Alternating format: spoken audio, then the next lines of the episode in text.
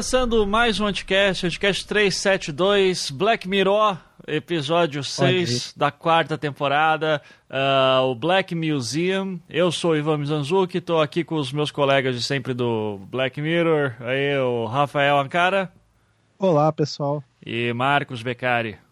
Boa noite. Boa noite. Estamos. Olha só, hein? Acho que pela primeira vez na história não, não, na verdade na primeira vez da história não, mas assim. Uh, ah, fica... Em muitos anos. Em muitos anos, ficarei muito orgulhoso de lançar o um anticast que encerra todos os episódios do Black Mirror antes de lançar o próximo episódio, que é daqui a algumas horas, né? Ah, é? que vai lançar a quinta temporada, que é uma. Dizem, né? Que vai ser um filme de cinco horas e pouco que você vai escolhendo os caminhos, os finais e tal, assim, e vamos ver. Não tenho ideia você se é isso mesmo. É, vai ser tipo um você decide, exatamente. Que vai se passar na década de 80 e tal, então tô bem curioso para ver, mas uh, fica aqui o registro que a gente uh, terminou isso em tempo, né? Isso. Uh, Gente, uh, esse episódio Black Museum é, é, bom avisar, né? Que ele tem. Isso aqui é um festival de easter egg, né? Então. A, Nossa senhora. A minha. O meu resumo né, vai ser um pouco comprometido, porque também é muita coisa. Então vamos tentar para dar ordem na casa aqui. então vou, já vou uh, começando. Então vamos lá. Você, uh, nós temos uh, uma personagem, e, e caralho, é muito personagem aqui hoje, então deixa eu, deixa eu abrir minha lista aqui. A Nish, né? A Isso. Nish está dirigindo, Uh, daí é um carro velho e o. Só que. Retro, hipster, né? Qual, qual que seria? Vintage. Vintage, na verdade. É, porque uh, o carro dela daí é com bateria solar e tal, e tá acabando a bateria, então daí ela vai lá e deixa o carro recarregando uh, num, num, posto lá qualquer, e nesse posto também tem uh, o, o, tal do Black Museum que ela vê lá, né? Uh, ela vai até o Black Museum, o, ele vai demorar para abrir, ela espera um pouquinho, daí ele abre, daí ela entra uh, e recebe ela o tal do rolo, né? O Rolo Reis. O Rolo Reis. Rolo Reis. Vamos chamar Rolo Reis. O, Ro, Rolo Reis, Rolo Reis. Boa, né? O Rei Rolo. Né? então... O Rei Rolo. e daí ele começa a explicar, ah, esse aqui é o meu museu, esse museu aqui é um, um monte de crime que aconteceu, blá, blá, blá. Daí ela começa a falar, nossa, que foda. E ela tá com uma garrafa d'água dentro da mala, né? Ele tem que revistar tudo assim que tem na mala dela, daí tá tudo bem, só aquela garrafa d'água muito louca. E daí Uh, começa, o cara começa a apresentar o museu para ela, ela fala, ah, eu tenho tempo, meu carro vai demorar para carregar mesmo, lá, lá e tal, lá dizer três horas, né, para carregar o carro, então ela tá lá de boa. Ela tá lá, daí o cara começa a explicar, e daí é, aqui é a dinâmica do episódio, né? A gente tem três episódios em um, né? Três mini episódios em um só. Uh, daí ele começa a contar a história, e nesse. Uh, só que assim, a gente dá uma olhada no museu em geral, a gente já vê um monte de easter egg de outros episódios de Black Mirror, que a gente vai falar um pouco depois, né? Uh, uhum. Mas a gente já vê logo de cara, tipo, não é nada sutil, é tipo, olha aqui, você lembra desse episódio?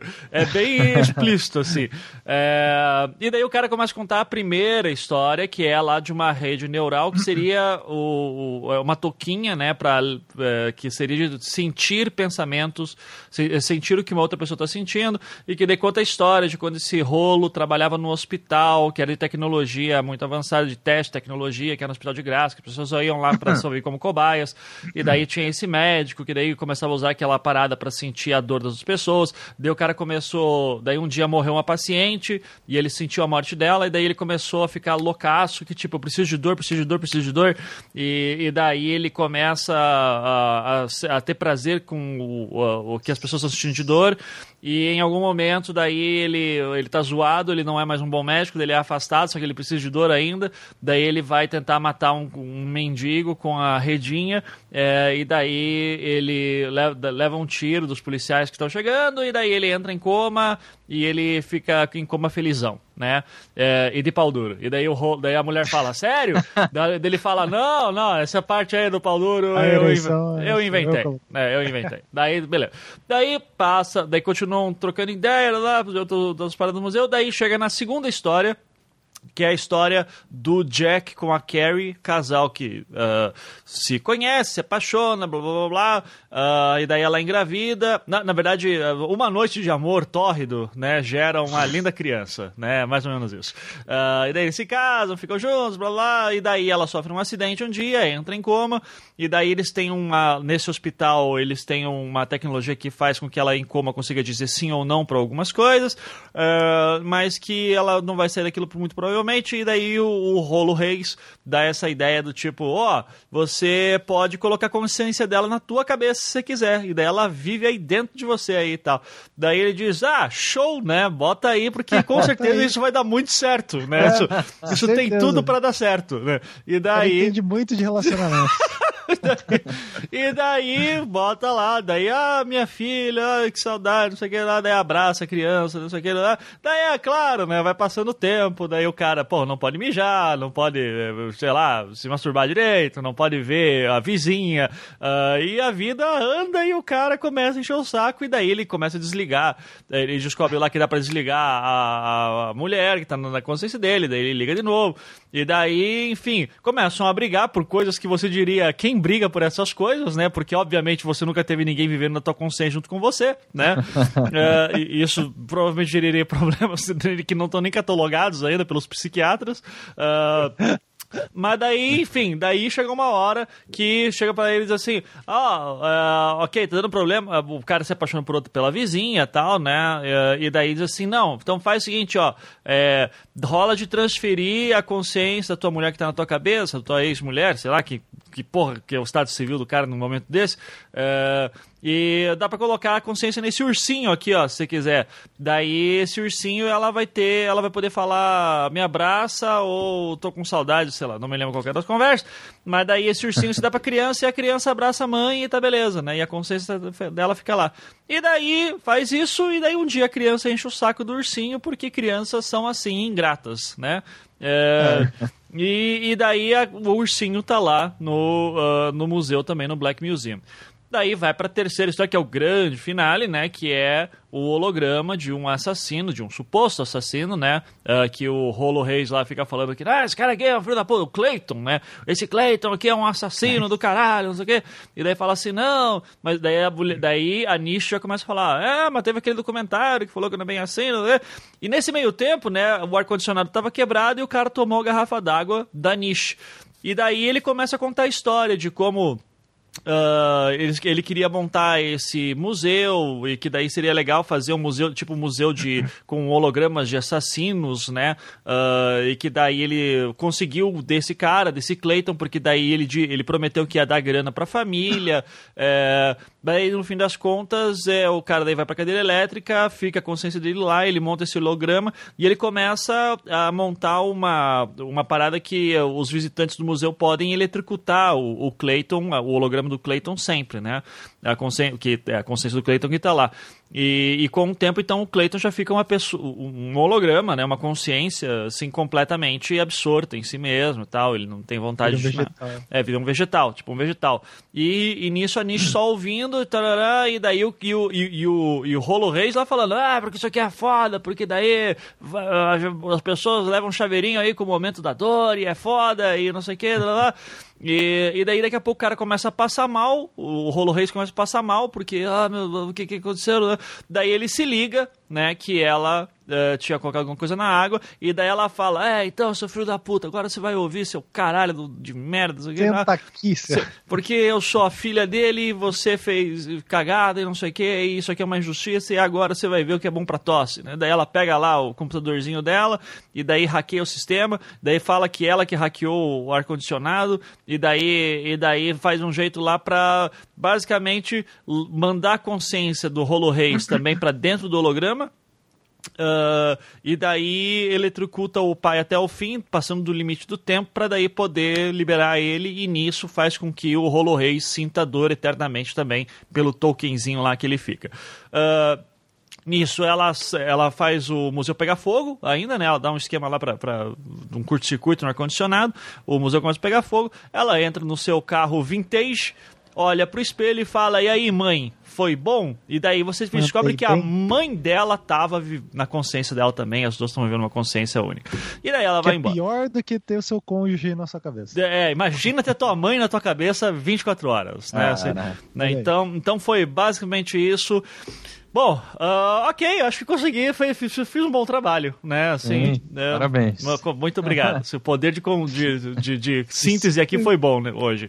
Uh, e, enfim, bom, é, acho que algumas coisas é bom para dizer. Esse episódio é um dos mais bem ranqueados. Uh, 8.7. Então eu sempre pego pelo IMDB, né? O IMDB está com 8.7, é, que é das maiores notas, vários episódios com 8.7, é, sendo que o único que tem uma nota maior que isso é o White Christmas, que é 9.2, justificável também, né? E uh, esse é o episódio que o Beccari falou no último episódio também que a gente falou de Metalhead, que podia, ser uma, podia ter uma referência lá a isso, né? Acho que a gente pode falar isso. Mas a real é que esse episódio tem referência pra caralho. Então, assim, uh, eu, tenho, eu tô com umas sete abas aqui abertas, todas Caraca. com análises do tipo: olha só, tem essa referência, tem essa referência, tem essa referência aí, foda. Para dar um exemplo só para ver como uh, esse episódio tem um monte de coisinha que a gente não vê, até fora do Black Mirror. É, na própria trivia aqui do IMDB fala que uh, o Black Museum é o nome de um programa de rádio que era estrelado pelo Orson Welles e baseado em casos reais dos arquivos do, muse do Black Museum da Scotland Yard que são uhum. muito Nossa. como os artigos do Black Museum no episódio, que usa nos episódios dos itens é, do Black Mirror. O programa de rádio teve no ar em 52. Daí eu fui descobrir que eu, eu botei no Google Black Museum Scotland Yard. E é basicamente um museu do crime que foi criado no século XIX, que é exatamente aquilo. Tem vários uh, itens que foram usados em crimes reais do século XIX, contando a história daqueles crimes e do, dos assassinos e, e, tal. Então, uh, o, o, Black Museum, em primeiro momento, tinha muita. É, acho que todo mundo pensou em primeiro momento que tinha uma questão racial, e tem, né? No, no final é, a gente descobre. Todos o os envolvidos são negros, né? Aham, uhum, é, acho que na, na primeira história não, né? Na primeira história... Ah, é, na primeira não. Do médico é. não. Uhum. Mas é, no final aparece bem essa questão racial, uh, mas o, o, Black Museum, o conceito de Black Museum, ele vai... Tem várias coisas, tem a questão racial, que aparece mais pro final, tem a questão dessa inspiração no, no, Scotland Yard e tem também, claro, o fato de ser Black Mirror, Black Museum, né? Dá para brincar um pouquinho Sim. com essa questão das palavras. Hum. É, vocês concordam que esse é um dos melhores episódios de todos os Black Mirror? Começar aí pelo Ankara. Hum, não. Sério? Olha aí, revelações Sério? sendo feitas. Cara, ele... É que assim, eu, eu tendo a não gostar muito dos episódios que explicam o Black Mirror. Entendi.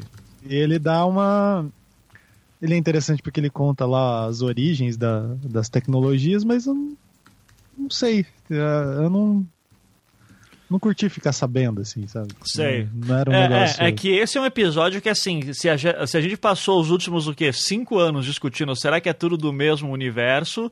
Nesse é, episódio fica bem claro, sim, é tudo do mesmo universo. Tudo né? da mesma empresa. E é interessante, né? Ver como que o White Christmas lá é, é muito importante para começar a amarrar tudo, né? Tipo, Sim. Tudo bem que foi, deve ter sido feito depois. Claro. Mas assim, eu não. Ele é um episódio bom, ele, eu acho ele melhor do que o anterior. Aham, melhor que o Metal Mas, assim, não, não é o meu preferido. Tipo, por causa dessa explicação ali, etc. Tá, beleza. E aí, Beccari, concorda com o senhor Ankara? Uh, então, você tinha perguntado se é, é um dos melhores do Black do... Mirror em geral? Sim, Sim, em geral. Sim, eu concordo com isso. Sim. Tá. eu gostei. Não sei se é o melhor, eu acho que não, é, do Black Mirror em, em, geral, né? Mas talvez dessa quarta temporada, sim. E eu achei legal, assim, essa coisa de tentar é, é, explicitar a, o universo uhum. é, do, do Black Mirror e tal, porque, sei lá, uma hora ele teria que responder a isso, sabe? tipo, não tem muito como fugir desse tipo de uh, é, é, expectativa, né? Então eu achei, e, e, de modo geral, o episódio, assim, essa coisa de ter um museu é, que já existe, né? Fazer o, a, a, menção explícita lá da Scotland Yard, é, eu acho que foi bem interessante. Uh, a questão racial também, a diferença de tratamento dado a, a, aos negros e às classes sociais mais baixas, isso se torna muito explícito aí. Né? E a ideia de um prisioneiro holográfico sofrendo punições eternas, isso é muito metafórico, né? simbólico uhum. e, em relação à questão racial. Então, assim, é, é um episódio de muito é, mastigado, então vai, vai bem, digamos, na contramão daquilo que eu estava enaltecendo no episódio anterior, mas eu acho que, assim, eu, eu acho, assim, é, é uma qualidade você deixar, você não, você não deixar tudo mastigado, como eu estava dizendo em relação ao episódio anterior. Agora, se você é para explicar, isso só vai ser uma qualidade se você fizer uma coisa muito bem explicada, sabe? Uhum, tipo, é um extremo, assim. Só é. se você. É, é, assim, você vai explicar, você não pode subestimar seu. Seu. Espectador. É, exatamente. Você vai explicar, você tem que mostrar que a coisa, assim, é, tá tudo conectada mesmo, assim. Então acho que esse episódio, enfim, não tem ponta solta, não deixa ponta soltas. É, é, claro que tem alguns pontos negativos aí que eu, que eu notei, mas eu diria, enfim, que essa quarta episódio, é, essa quarta temporada, é, é, eu ainda não decidi se ele é o melhor ou o anterior. Uhum. É, que é o Metalhead. Metalhead, é. É, pelo IMDB, o melhor episódio do, do grande público foi o Hang the DJ, por 8.8, enquanto 8.8 e o Black Museum é 8.7. É, então... Ah... É, você vê, Becari. Cara, o Morrissey. Morrissey. Quem gosta do Morrissey, pelo amor de Deus? É, Ó, a humanidade. A humanidade só. É, eu acho que o, o, eu tinha. Existe uma crítica que dá para fazer com isso, com esse episódio, que é o tal do fanservice, né? Uh, para quem não sabe, isso é uma referência mais ligada a mangá e anime, assim, mas é. Mas vai além disso, que é o lance de você, os criadores, roteiristas, diretores, enfim, fazerem alguma coisa só para agradar fã e que não tem motivo na história em si. Então, só, agra só agrada. Então, por exemplo, para que mostrar uh, cenas, uh, elementos de outros episódios de Black Mirror? É só para agradar ou de fato faz parte da narrativa? Isso tem função. Uh, uhum. Eu acho que, assim, eu sempre gostei de ficar brincando que era tudo parte da mesma, do mesmo universo.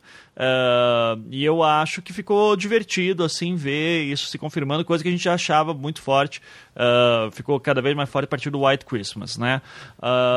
Mas, assim, vamos...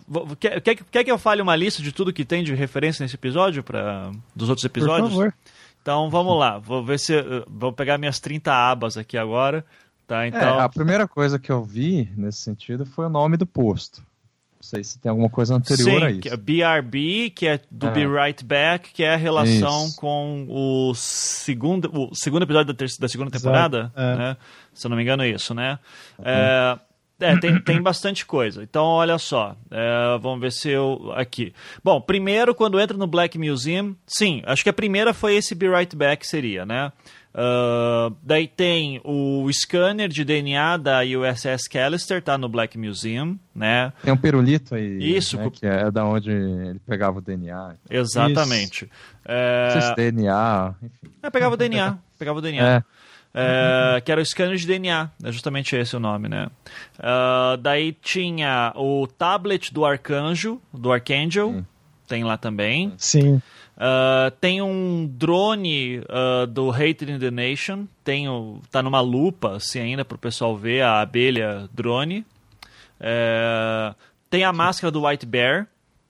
Sim. Tem a banheira do Crocodile, uh, que é quando a mulher mata no episódio do crocodilo, lá mata o cara na banheira, né? Tem a banheira com sangue. Ah. E no fundo da cena, eu vou mandar para vocês o link aqui do The Verge, só para vocês uh, notarem, tá? Que esse aqui é um dos. Daí vocês vão ver e eu tô botando no, na postagem também pra galera poder conferir. É, no fundo da cena que aparece a, a, a banheira tem o cara enforcado, o artista do primeiro episódio, The National Anthem, que lembra que ele se enforca depois que devolve a princesa. Sim, sim. Então, Sim. é, que ele sequestra a princesa, daí tem, ele tá, tá ali um boneco representando ele enforcado.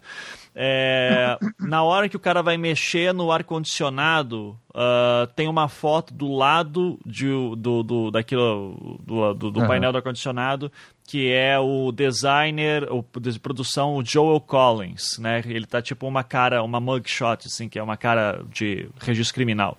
Então, isso é, ah, isso são algumas das referências. Outras referências que tem, daí eu tenho que ir para outro site, porque cada site encontrou um negócio diferente, né? Daí Caraca. aqui um site muito importante chamado Cosmopolitan, vocês já devem ter ouvido falar. E esse Cosmopolitan, sabe aquela porra de, de, de- do tipo, ó, você quer ficar recebendo notificação dessa merda aqui? Já- ouviram essas notificações assim? Então, no Sim, Cosmopolitan, fica- eu, eu me senti muito mal porque ele pergunta assim: você quer ficar recebendo notificação nossa? Daí fala assim: não, porque eu sou chato. É uma parada assim, que é um aviso. Tô mandando um É link pra ofensivo. é, é ofensivo. Tô mandando o link pra vocês aí também. É, Enfim, no Cosmopolitan tem a- mais tem é, algumas dessas referências que eu acabei de falar pra vocês, mas tem mais algumas. É, por exemplo, vai falar que quando ela tá entrando no museu, aparece no fundo uma foto de uma mulher que é a Victoria Skylane. Ah, ah, Victoria, calma. Victoria Skylane é. ah, tá, tá, tá. É, Victoria Skyland, a, a, tripulação da USS Callister e o assassinato do White Christmas. São três referências que tem. Aparece no fundo ah, a imagem daquela mulher. ah, que era assassina que estava sendo perseguida no, ah, no no caralho ah, é- é- calma Victoria Skyline é do episódio White Bear. É que eu tô com White Bear e White Christmas. São dois episódios com Ah, White, tá? Então por Sim, isso que eu tô me confundindo. Tá. Então no episódio do White Bear, a assassina tá no fundo. Aham. Daí tem ah, a questão do duplo suicídio, que é a do White Christmas. É, the Double Suicide Headline on the Wall, lá. É, que foi de. Clone. É, é, não, isso aí é do, do, do White Christmas, eu não lembro exatamente, mas tem um duplo suicídio lá, que parece assim, que toma um veneno, não me lembro do- dos detalhes. Ah, e tem outro embaixo, que é do USS Callister, falando cloning without consent, ou seja, clonando sem consentimento, né? Ah, daí avança mais um pouco. Ah, sim, daí o episódio em alguns momentos faz referência dizendo que a ONU proibiu a produção de cookies, né? Assim, Isso. isso que a gente já tinha visto em outros episódios também, isso daí. Ah, outras referências. Ah, sim, tem o- aqui a nona, o easter egg que, o, que a Cosmopolitan aqui achou. No fundo do museu, lá atrás, meio desfocado, eh, aparece um essas redomas de vidro aí eh, com aquele cookie do White Christmas, eh, oval, assim. Ah, sim. Sim, Tá, sim. tá pequenininho lá atrás no fundo. Quem quiser ver, o link tá na postagem. Ah, tem uma hora que o Rolo fala que trabalhou no, no Saint, Ju Saint Junipers, Saint Juniper. né? Ah, que seria o São, Hospital. São Junipero, que é o hospital, né? Que depois vai virar aquilo. E que daí, na verdade, ela já faz a referência também, ah, aquele lugar lá onde os velhos. Os velhos vão pra morrer. É, não, é ah, aquele lugar onde fazem upload de velhos na nuvem, né? Ah, Então. É, quando o rolo tá no hospital e ele mostra, tá contando lá pro médico a questão da transferência de consciência e tal, que não é transferência de consciência, transferência de sensações, e ele mostra os dois ratinhos, os nomes dos ratinhos são Kenny e Hector, que são os nomes dos dois é, personagens principais do episódio Dance, que são os caras Aham. que vão correndo para resolver as tarefas e tal. Então, Kenny and Hector. É, o, na história do cara que Isso tá sugere. Desculpa. Ah, pode falar. Então, é, isso sugere, me parece que eh, a gente pode entender, né, que esse episódio Dance pode, pode ser uma simulação, né? E Ah. não ter acontecido de fato. Não, eu acho que não. Acho que é só uma. Ref... a- Acho que aqui é fanservice mesmo, assim. Tipo, É, só acho que é só. referência direta. Porque os ratos estão tão pregados ainda, sabe? Os dois estão sendo sim. controlados mentalmente, então acho que é só uma referência, assim. É, no... tem uma hora que na, na Quadrinhos, histó- né? do quad- é, o quadrinho, que o, o cara, o Jack, né, que é o cara que tem a consciência da esposa na cabeça, ele tá lendo um quadrinho chamado 50 Million Merits, que é o episódio do Pedala Robinho, né? Famoso episódio do Pedala Robinho. É, só que daí, assim, eu fui um pouco além, né? Porque daí, assim, o cara, aqui a Cosmopolitan mostra a cena do, do quadrinho aberto e é bem a hora do clímax da história, que é quando ele pega lá o vidro e coloca na garganta, né? É, Essa é a parte que está sendo enfocada. Que ele tá, ou seja, ele está lendo exatamente aquela história. É, Daí eu fui um pouco além e eu fui ver ali o selo que está aparecendo em cima do, do- da capa do quadrinho, né? Que é 50 Million Merits. Daí tem ali House of Tomorrow, né? Comics Group. Então, essa House of Tomorrow eh, é a produtora do Black Mirror. Então é. Olha. Ah, então é, é como se a, a própria produtora do Black Mirror fosse a produtora do, epi- do, do, quadrinho. do- é, do quadrinho, que também deve ser a produtora da, do programa de televisão desse mundo muito louco, sabe? Então, é, é interessante perceber que se de fato todos os episódios estão conectados, porque, por exemplo, 50, é, 50 Million Merits pode ser talvez só uma ficção que aconteceu naquele mundo do Black Mirror. Ou pode ser uma quadrinização de algo que aconteceu de verdade. É, e se for essa segunda opção, é, a gente está falando de um mundo que é muito complexo, de vários é, lugares do mundo dependendo relações sociais diferentes. Então, algumas pessoas têm que ir lá pedalar, outras pessoas vão trabalhar normalmente, enfim. É, É, isso. e de estratos temporais, acho que diferentes. O grande lance desse episódio, pelo menos que me mostrou assim, é que tem essa relação é, de temporalidade. Ah, foi feito tal coisa, depois proibiram. Isso. E também é, essas dinâmicas. E aí, né? tudo pelo cookie, né? O cookie, como sempre, Exato. é o, o principal ali do tipo que leva toda a narrativa de todos os episódios. E eu não posso deixar de citar aqui o seguinte, que tem uma... ah, essa semana no Twitter eh, pegaram uma thread da arroba underline toca pro inferno. Muito bom. É, que ela se chama K, então eu estou chutando que seja tipo Karina, ou Catiane, ou sei lá, ah, e que ela fala basicamente assim que o sobre o Metalhead, né? É, muita gente me marcou nessa thread, ela falou comigo também, então só pra dizer que eu tô vendo também, que ela fala que o episódio mais injustiçado de Black Mirror, né? Daí tem um Moments no Twitter que eu vou deixar linkado também pra quem quiser ver, que ela faz uma análise do Metalhead. Porque o Metalhead ele teria essa relação, que era isso que se queria falar no último episódio, Becaria, eu não te deixei, né? Que era a questão de. é, Os talvez. ursos de pelúcia. É, o urso de pelúcia talvez seja o macaquinho que tem no ah, Black Museum. E ah, a, ah, a Toca pro Inferno, aqui eu vou chamar ela Toca pro Inferno, que é muito melhor do que cá. Né? Eu vou mandar o, o- o- a- a- aqui também para vocês o Moments do Twitter, para vocês verem, já mandei. Ah, eu vou dar alguma. Eu vou ler algumas coisas aqui, porque se a gente vai pensar que de fato tá tudo fazendo o mesmo sentido, e, e essa é uma provocação que eu quero jogar pra gente aqui, se realmente é tudo no mesmo lugar, ou estratos temporais diferentes, ou se há setores do mundo que funcionam com regras diferentes, porque ah, daí, pegando justamente essa lógica do Black Museum, 50 Million Merits, e agora o Metalhead também. ah, então eu vou ler a thread dela aqui e daí a gente discute. Então olha só. Ela fala assim, ó. A parada é tão louca que eu vou contar. ah, a, a parada é tão louca que eu vou contar uma historinha para explicar, ok? Segura minha mão e vamos voar. Então, Metalhead é a explicação. Explicação padrão. Ai, vocês não gostaram de Metalhead porque não entenderam, o mundo foi destruído por máquinas, o ursinho era para o sobrinho doente dela. Aham, gênio, foi exatamente isso que todo mundo entendeu. Se você também não curtiu essa história e quer um final alternativo, vem comigo. E daí ela coloca aqui umas eh, uns, uns screenshots assim, né, do, do episódio. Eh, em especial uma aqui começa com quando os caras estão chegando perto do armazém. É, aparece aqui o que tem naquele, o que teria naquele armazém. E daí aparece lá algumas lojas de hardware, né? Então, ah, do tipo, não tem loja de ursinho, é loja de hardware mesmo, assim. E daí fala aqui, final alternativo. Um, o ursinho era um cookie como o macaquinho do episódio 6. Dois, em nenhum momento se referem ao Jack como criança, que era o motivo de estar procurando É. aquele ursinho. Três, não falam sobre brinquedo. Quatro, foram ao galpão de hardwares e sabiam disso, levavam o número de série e tudo. Você já viu o ursinho com o número de série? Então, interessante, né?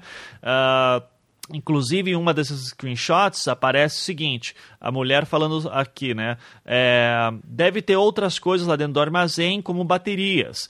É, e depois ela fala, já no final do episódio, desculpa, eu não consegui o replacement, né? O, uh, o substituto como eu tinha prometido. Ou seja, alguém já precisava desse ursinho porque o outro ursinho deu problema. É, continua, quando o cara vai hackear o carro, uh, aparece o nome omnibody.exe, né? Uh, então, olha só. Uh, ponto 5 que ela fala. No episódio Black Museum, o rolo explica que aqueles cookies foram proibidos pela ONU, por isso estariam num galpão guardado por metalheads. 6. Easter egg. Ao hackear a van, aparece Omnibot na tela cata o que são omnibots. Daí ela manda aqui um omnibot aqui, que é de um site uh, que ela colocou, que é Omnibot, robô conceitual, conceitual protege casa em um stop motion retrô. Então a ideia é o seguinte, tem essa empresa que fez um robozinho bem com estética dos anos 80, que ele serve para ver se estão invadindo a tua casa, uma parada assim, tá? É... Ou seja, o, o, robô do Metalhead seria basicamente isso, tá? Então, Omnibot e daí tem o robô lá. Uh, outros easter eggs. Quando ele está hackeando ainda, uh, aparece na tela os nomes de, dos outros episódios. É, aparece daí quando ela entra na casa. Uh, do, dos caras lá que ela entra lá no, no Metalhead, aparece a pizzaria do USS Callister e, do, e do Crocodile também, que é a mesma. e aparece referências a San Junipero, uh, aparece um cartão postal do San Junipero e aparecem duas cartas que são bem bizarras, que é tipo uh, de, uh, o ocupador, né? Quem tá, o morador uh, tá endereçado só assim, o morador e o dono da casa. E é só isso. Então não tem endereço, não tem nada, só diz isso.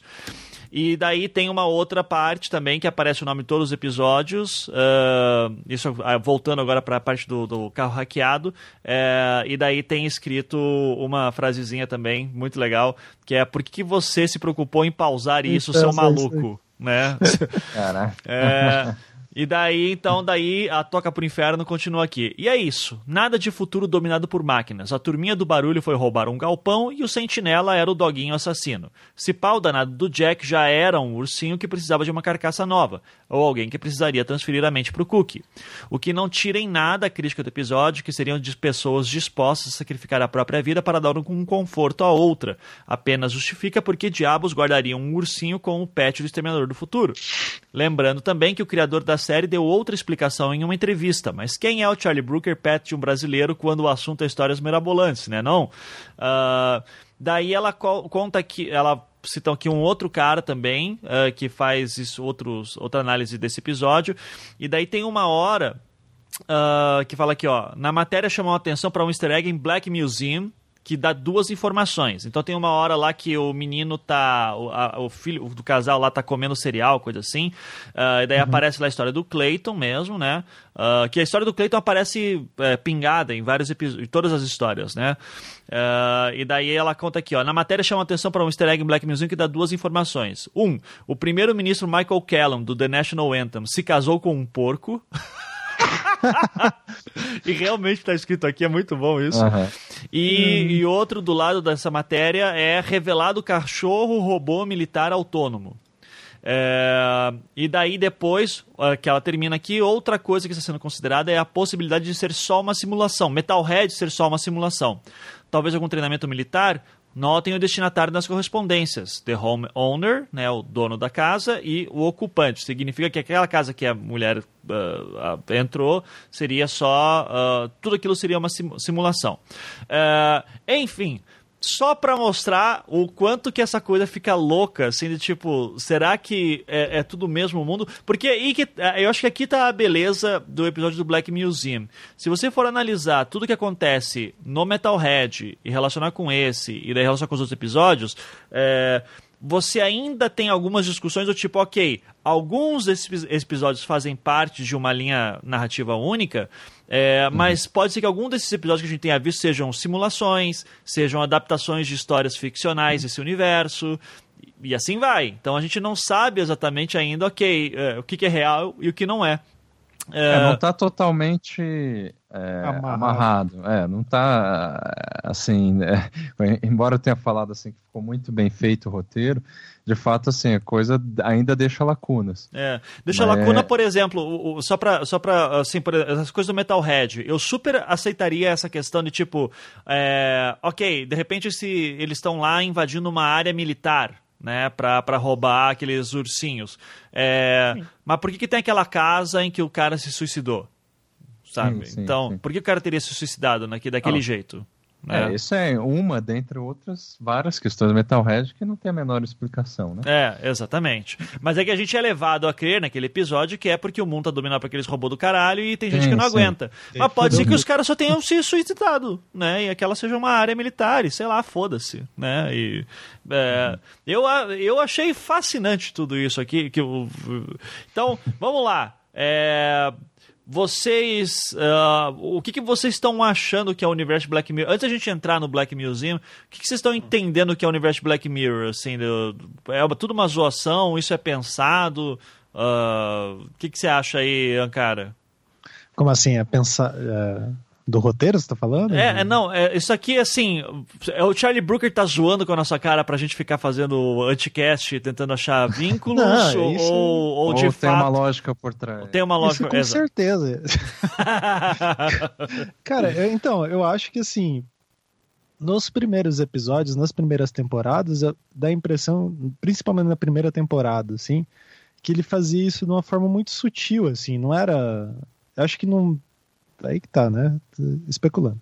Uhum. É, não era a intenção do cara é, fazer, chegar a um ponto de é, ter esse episódio que explica e conecta todos é, é, esses pontos, meio que deixando um pouco em aberto, né? Mas ainda conectar esses pontos. Uhum. Dá a impressão que depois que foi pro Netflix, falar, cara, mandaram as pesquisas lá, ó, o que a galera mais curte da série é ficar especulando a conexão ali entre os episódios investe nisso daqui. Esse é o briefing. Dá um jeito de colocar easter egg até onde não poder mais, dá umas entrevistas meio maluca aí, pra galera uhum. ficar surtando. Cria um mito, e brilha. Cria um mito, brilha. Ó, tem milhões aqui, vem para os Estados Unidos, fica aqui um tempo. E dá a impressão que, foi isso. Se a gente esses tempos atrás, uh, faz umas três ou quatro semanas, eu peguei para assistir a primeira temporada, alguns episódios da primeira temporada. E, cara, é impressionante, assim, como o ritmo é totalmente diferente. É outra, é outra, outra dinâmica. Sim. Eu tinha esquecido muito, assim, como que era. Uhum. E, e, isso, cara, eu acho que no que virou agora, no, no ponto que estamos, ele tá é, fazendo esse, essa coxa de retalhos aí que se revela de alguma forma pra gente e tal. Uhum. Assim, é. é interessante, mas eu não sei até que ponto eu também tô um pouco de saco cheio dessa. tipo, eu não quero não, pensar, desse... eu só quero. Não, não é nem isso. É dessa. É porque esse é um recurso. Ele ficou meio comum, assim, né? Na... Repetitivo, né? É, na... no entretenimento no geral, assim. Tipo, ah, pegar, sei lá, que eu assisto, assistia, pelo menos, mais enfaticamente, os filmes de super-herói da Marvel, né? Sempre tem Sim. essas conexões, daí a galera fica pegando, pensando essas coisas. Uhum. Então, eu não sei se essa estrutura ela me cansou um pouco, particularmente, assim. Sei. Mas não dá para negar que o cara faz isso de uma maneira, tipo, muito bacana. Assim. É, é, é, porque é, esse é o meu ponto. Acho que a diferença principal do, do que a Marvel faz, por exemplo, com isso aqui, é os personagens não são os mesmos. No máximo, você tem uma noção isso. de mundo muito grande com Black Mirror, cara. Então, isso que eu acho a beleza, assim, né? De tipo. É, é mais. É, não é, é da maneira inocente. É, assim, a, né? você tá vendo a vida das pessoas super complexas, com seus problemas super complexos e como que elas estão lidando com esse mundo, é, com problemas antigos e novas tecnologias, né? Os problemas de sempre com novas tecnologias. Eu acho que isso é. É muito legal, assim, e daí você tem essa noção de novo de um universo. Uh, agora, eu acho que o, o, Charlie Brooker deu uma de, de, Eu concordo contigo, assim. Eu acho que ele. Eu vou além, eu acho que ele fez. Deu uma de George Lucas aqui, sabe? Aquela história do George Lucas. Não, lancei primeiro o episódio. O é. primeiro é o quarto, e isso eu sempre pensei nisso, que é mentira. Né? é, Desde o primeiro, tá escrito. Desde o primeiro eu já imaginava que seria o quarto. Você pode conferir lá. então eu... Tem uma carta que eu mandei para mim provas. mesmo. É. Então eu acho que ele. Acho que ele. Acho que foi bem isso. Começou a ter um buzz, assim, tipo, ah, será que é tudo perto do mesmo universo? E daí ele disse, ah, vou começar a brincar um pouco com isso, né? Então. Enfim, ah, e, cara, então... e não tem julgamento nenhum. Eu, eu se eu tivesse é, com possivelmente com o contrato que ele deve ter. cara, de boa, vocês querem opinar sobre o roteiro? Manda até depois, antes de. Exato. Eu acho que não é é o normal, assim, do desenvolvimento ali da, da... E, cara, é que nem eu falei ali, tipo, é, é, um, é uma questão... Ele faz isso de uma maneira muito interessante, né?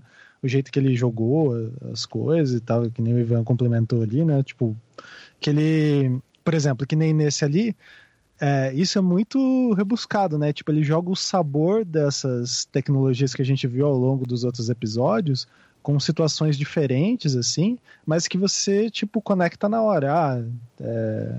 nossa, esse daí que é o proto-grão, né? Tipo, e olha como ele funcionava. Ah, daí você para pensar, putz, realmente, né? O começo dele era o negócio das sensações. Uhum. Isso, o jeito que ele constrói é muito interessante, só que é, chega nesse ponto aí que você fica, putz, tá, tinha mais coisa. Sim. E aí, Becari, So, então, so... Eu acho que, assim, tem vários níveis, digamos assim, de easter eggs, né? Então, no sentido assim, é, ne, é, falando nesse episódio, mas também nos outros. Enfim, nesse episódio a coisa ela é exponenciada.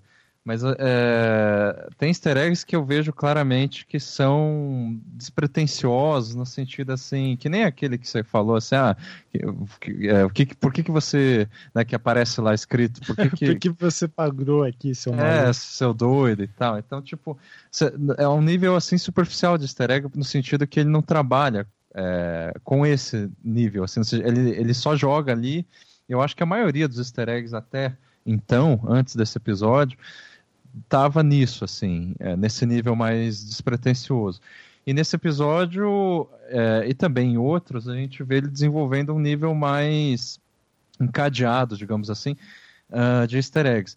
E eu acho que é, o que esse episódio traz de inédito nesse sentido, né, traz uma coisa assim explícita mesmo, é uma continuidade não exatamente de uma história, de, assim, que eu quero dizer, ele não está querendo, nesse episódio, amarrar narrativamente todos os outros.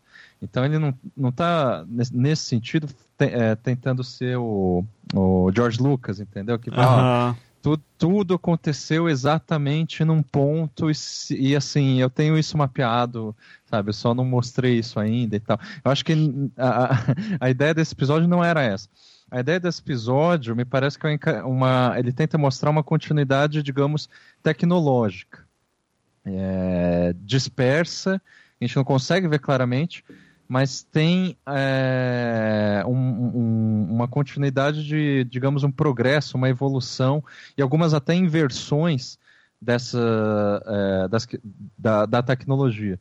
Então, por exemplo, é, a, a ideia dos cookies, né, desse encarceramento mental, assim, é, não é novo nesse episódio, apareceu em vários outros, acho que desde a primeira temporada, se eu não me engano. É, e aqui aparece como colocar a pessoa que está para morrer na cabeça de outra, né? Uhum. É, de início. Mas daí uhum. você vê que por que, que antes tem aquela história do médico uh, né, viciado em dor? É, tentando transferir dores e prazeres, né, essa, é, a, a, a, aparentemente como algo anterior à segunda história. É, daí você vê que ele está tentando explicar da onde que veio a tecnologia do Cook. É pelo menos como eu interpretei, assim. Uhum. Então, é, você vê que a, a, questão, assim, na verdade, eles tentaram antes fazer uma transposição de consciência, não deu certo, mas viram de uma maneira acidental, digamos assim, que é, você consegue fazer a transposição de sensações, né? E daí você, eles viram que isso tinha uma capacidade de curar muitas doenças. Mas o efeito colateral era você ficar viciado em dor. Né? Uhum. Então, é, aí você tem essa explicação e que, assim, eu acabo forçando para a leitura Foucaultiana, né, de que é, o, o primeiro aparato ali é, dessa transferência de sensações é um aparato que é inserido no discurso médico. Né? Então, ele visava essa questão da cura e então se tinha, digamos, essa justificativa moral médica. E a gente sabe que para Foucault, assim, o discurso médico e o jurídico e depois também o é, moral, no fim das contas, o que é certo o que é errado, está sempre ali muito imbricado, sabe? Você dizer quem é louco, quem não é, quem deve se sentir culpado, quem é trabalhador normal e tal. O segundo, a segunda historinha que aparece ali é, é uma, é uma, uma para pessoa para você a, a, alojar uma consciência na sua cabeça, né? digamos assim, seria assim, a gente pode forçar a barra o discurso de você aproximar as pessoas ou manter um ente querido vivo na sua memória, literalmente, né? e daí você vê que isso teve um resultado assim, que ao invés de aproximar, na verdade distanciava as pessoas, algo assim, um exagero ao extremo das redes sociais. Então, esse resultado oposto tem a ver com uh, os processos que o Foucault chama de subjetivação. E daí o uhum. terceiro, que vai para o Clayton, já é, é, é, explicitamente uma ferramenta de tortura. Ou seja, essa mesma tecnologia que veio lá de um discurso médico né, para curar muitas doenças, né, que você precisa sentir a dor dos pacientes, para é, aprimorar a cura das doenças, depois passa pelas coisas mais rápido. Isso, daí passa para essa coisa assim, não, vamos manter na memória a pessoa ainda viva. Isso tudo virou uma ferramenta de tortura. No sentido assim, então vou, a, a, a, você pega a, consciência da pessoa e daí transfere ela pro é, que assim aparentemente é a mesma tecnologia do San Junipero, né? Uhum. É, de transferir, da, do upload de consciência. E daí você coloca eles dentro do museu. Aliás, essa coisa do museu que o Ivan comentou, né, de artefatos criminais da Scotland Yard, uhum. eu acho interessante uma questão que eu também vi isso, assim, é, que é, pesquisei um pouco sobre qual, qual que é esse museu. E se vocês forem ver, até hoje, esse museu ele tem, digamos, um, uma, uma, uma função pedagógica. Uhum. Principalmente para os pelo que eu entendi, pros, não é policiais, né? Mas para os detetives, para é, uhum. a inteligência da coisa. Tanto que eu, eu vi em algum lugar, posso estar enganado, que não é um museu é, exatamente público. Pelo que eu entendi, não, ninguém pode entrar assim facilmente. Assim, não é só você pagar o ingresso e entrar nesse Black Museum que, é, real, né, que existe lá uhum. desde o século XIX. Eu não sei, mas acredito em você. É. Falou que é, não. É... Porra, eu vi isso provavelmente eu, eu vou, vou duvidar do Beccari? Eu não. eu, eu, também não vou duvidar da Wikipédia, tá certo? Quem sou eu, né? Mas o que eu acho interessante, só um, esse parênteses que eu tô fazendo, é que o Black Museum, que aparece no, no, nesse episódio, não tem nada a ver com esse aspecto pedagógico. Mas é um lugar de entretenimento, né? Um lugar que tem atrações. É, tipo o parque é. do é, White Bear, né? É, exatamente. E, e a questão é que tá, também está isolado na beira da estrada, no cafundós do, do Judas, assim. É. Isso eu acho que é a principal coisa que eu acho. Enfim, depois eu comento que é, é eu acho a, a, a questão principal desse episódio é isso. Onde está localizado o, o, o, museu na puta que o pariu, assim. Uhum. Mas só para é, voltar, então você tem nas, no, no, encadeamento das três histórias ali desse episódio, o discurso médico vai para um discurso da subjetivação que também tem a ver com sexualidade, inclusive, porque o cara lá vê a, a vizinha e daí a mulher ela não gosta disso, daí ele desativa a mulher, enfim, sexualidade nesse sentido amplo, né, nesse sentido uhum. de você de relacionamento. E no final entra direto no sistema jurídico carcerário, né, assim, combinando no, assim, o, o Clayton, ele apesar de ser uma atração lá do, de entretenimento, ele é claramente um Prometeu acorrentado, né? Tendo que enfrentar, ser amaldiçoado é, para enfrentar o seu é, castigo todo dia após dia. Então, é, o que eu quero dizer com isso é que esses três episódios que ali são tecidos, é, são, na verdade, encadeados nesse episódio, eles me parecem uma tentativa do Brooker de explicar como que a, a, a tecnologia de todos os é, outros episódios, e aí que vem os easter eggs né, que aparecem nesse episódio, uhum. eles têm uma lógica, é, ainda que não muito nítida e não muito bem ma mapeável, assim, é, pontualmente, mas ela tem essa lógica, assim, as coisas surgem pro, é, de início com alguma intenção nobre, digamos assim, como a de curar doenças, aí depois vai para uma coisa assim mais superficial ou no âmbito dos costumes, do cotidiano, de como se relacionar com as pessoas, como você aproxima as pessoas, como você pode tipo é, o Hang the DJ, né? Como você pode assim se entreter com a coisa. E depois esse entretenimento ele acaba também servindo simultaneamente para uma é, questão é, carcerária ou enfim de vigilância e tudo mais. Então nesse sentido que eu acho que a coisa está muito bem amarrada. Não é totalmente quando eu digo bem amarrado não é todos os easter eggs tintim por tintim sabe? Qualquer sei lá, é, é letrinha que aparece na tela tem alguma explicação foda, não é isso? Assim. Uhum. Existe uma. Tá tudo bem amarrado no sentido de um. atribui-se um sentido é, por trás de tudo aquilo, uma continuidade parcialmente histórica é, dentro desse universo. Agora, só uns pontos é, negativos que eu vejo é, nesse episódio em específico é, Antes disso, segura aí, tá. só porque você me lembrou mais duas coisinhas que é bom citar. É, a história do doutor, do médico, que. Médico não é doutor, né? Mas enfim, né? Só, só sei que tem doutorado. Não necessariamente. Né? Não necessariamente, né? Apesar que eu chamo todo mundo de doutor, então também foda-se. Isso. É, foda-se. Tô, tô, tô, pra que serve doutorado? Serve pra nada, se for. É, é, o que importa é ser astronauta. Exatamente. Exatamente. Terraplanista, tudo é certo. É... Eu ouvi, né? Eu, eu, eu, eu, eu, eu estive lá. então, uh, aquela, aquela história, é, na verdade, ela foi baseada numa, numa, num conto que não foi lançado uh, de uma autora chamada Pen Gillette, parece. É, ou um homem, não sei, seu nome sem gênero aqui. É, uh, uhum. já, já, descubro. É, é um homem. É, ah, o Pen! Pen Gillette, porra, do Pen and Teller, claro. Do, não sei se você sabe, claro. aqueles mágicos. Não. Sério, você não conhece? Ah, sim, sim. Sim, então. Um que é um mudinho e outro que fica falando direto, tá? Então, eles. É, é bem famosinho. É, então, ele que escreveu. Uh, e também tem uma hora. E o ponto é o Penadict, né? Penadict, é, isso, é, é. viciado em dor, né? E tem também aqui, ó, a Niche em um momento, eu tô vendo isso aqui na trivia do, do IMDB, eu tinha visto antes, eu tinha esquecido.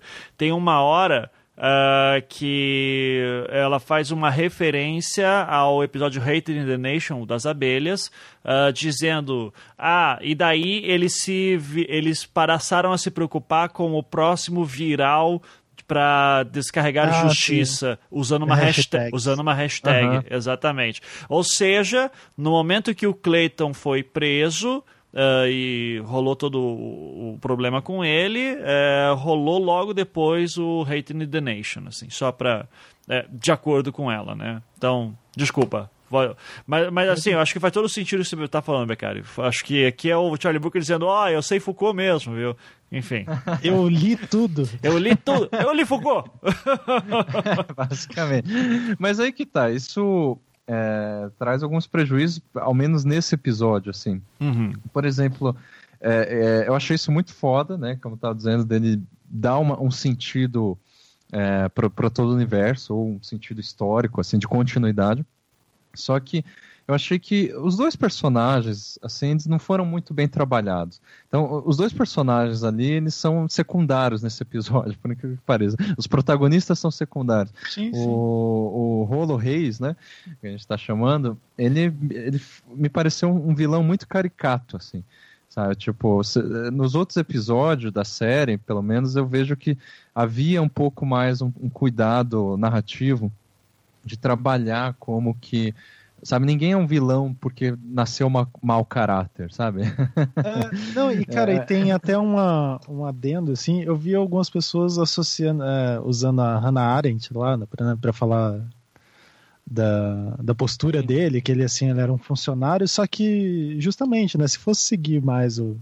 Ah, a maioria das análises colocam ele como o diabo, né? Assim. É, mas se fosse colocar ele como um funcionário que só estava prestando o serviço da tecnologia, Sim. assim, Sim. tipo, ele teria outras características ali de tipo.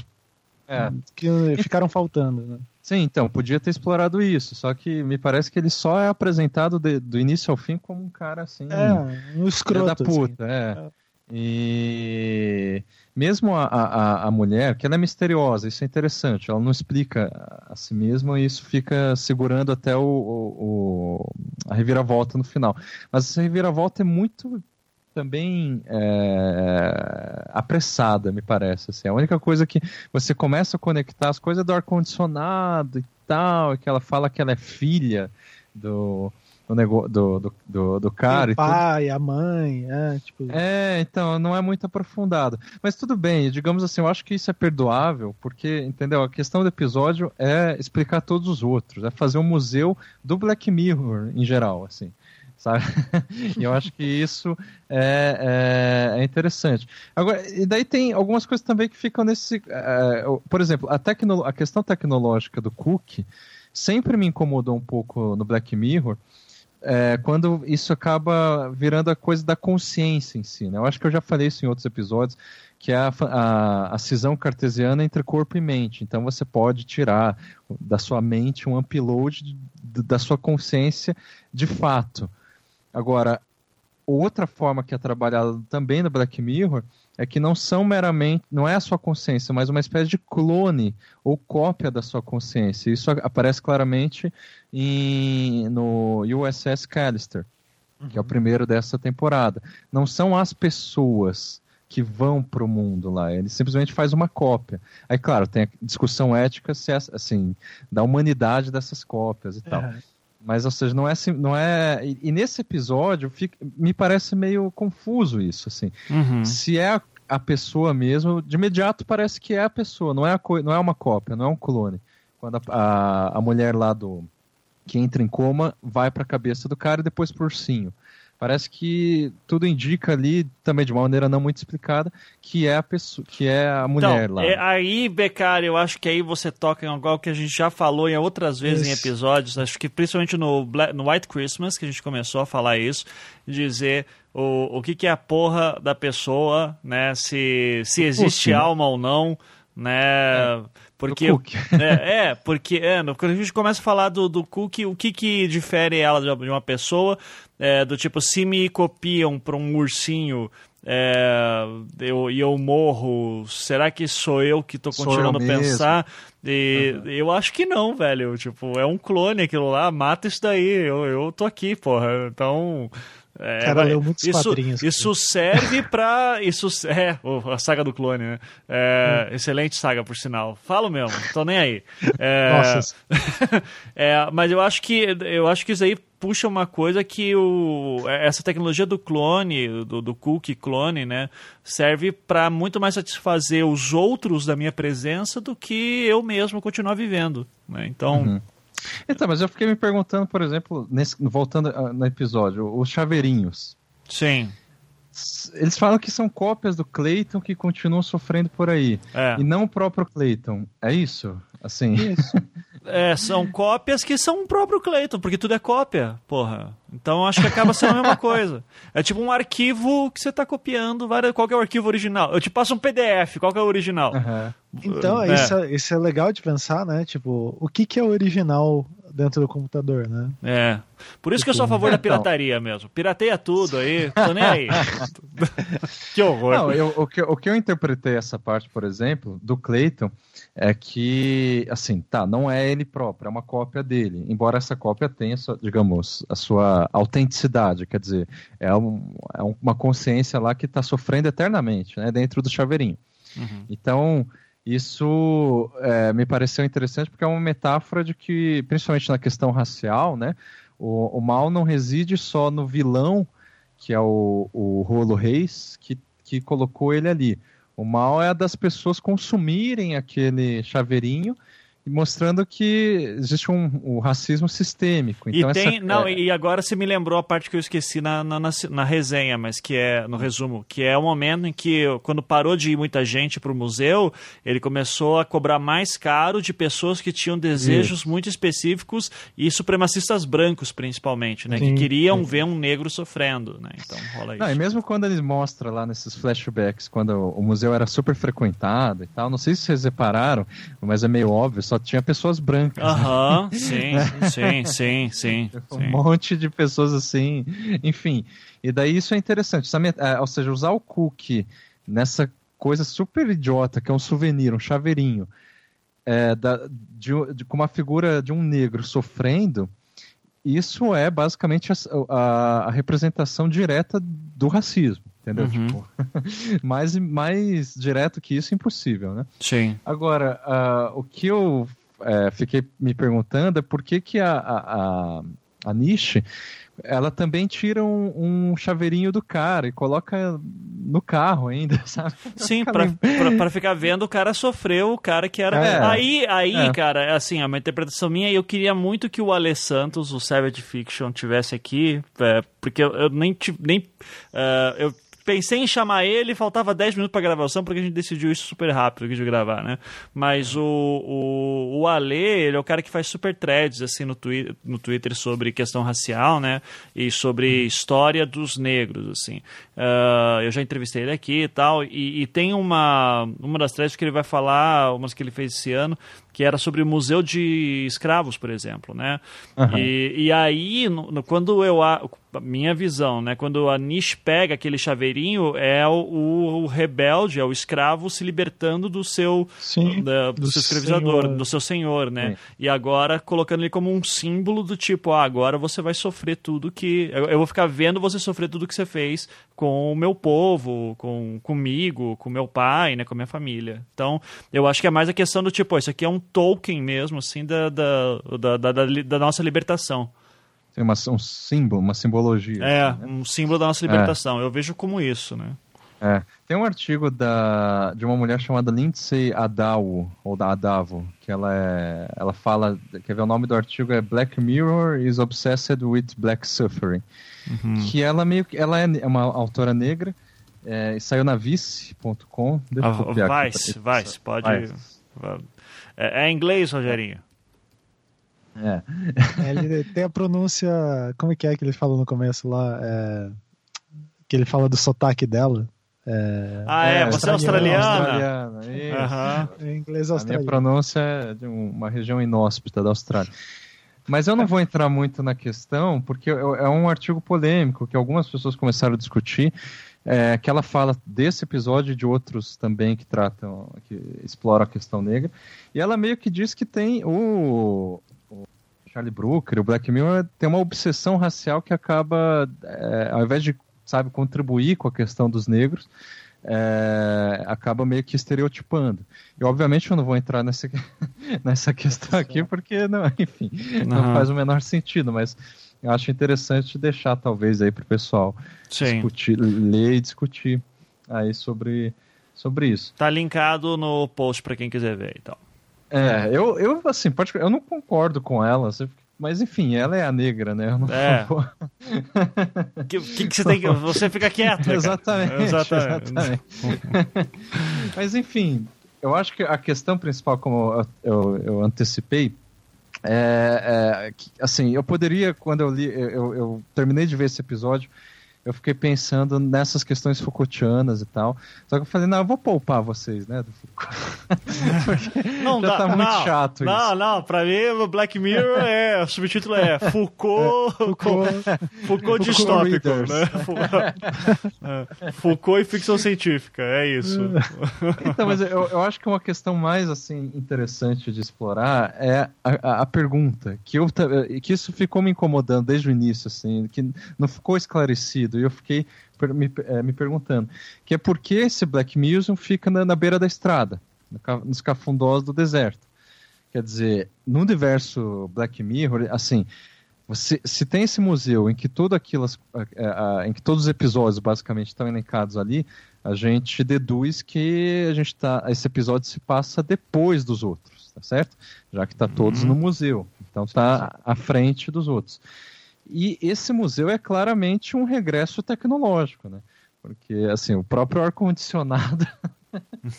Não, o, o, tá. pô, tem um painel ali de, de, de touchscreen não, tal, mas é, é foda. Ela, ela é, fala, não, mas seu é hackeável. É hackeável, é. porque ele é uma tecnologia digital, entendeu? Tipo, é. Porra, é, a, a gente tá aqui no século, sei lá, 22, você, você me, tem um negócio para hackear. Ou seja, eu acho, é, a, a questão eu fiquei me perguntando, sabe, por que que esse museu não é, não está lá, tipo, sei lá, numa grande metrópole e tal, e é um museu que tá no, sabe, na puta que o pariu, e que eu acho que é uma pergunta meio análoga, assim. Daí agora eu vou, vou cagar uma regra, que vou forçar a barra e vocês já vão entender o que eu estou querendo dizer.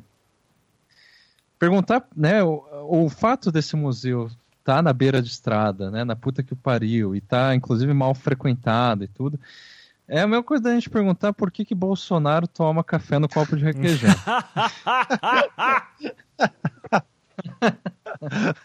Muito bom. Hum.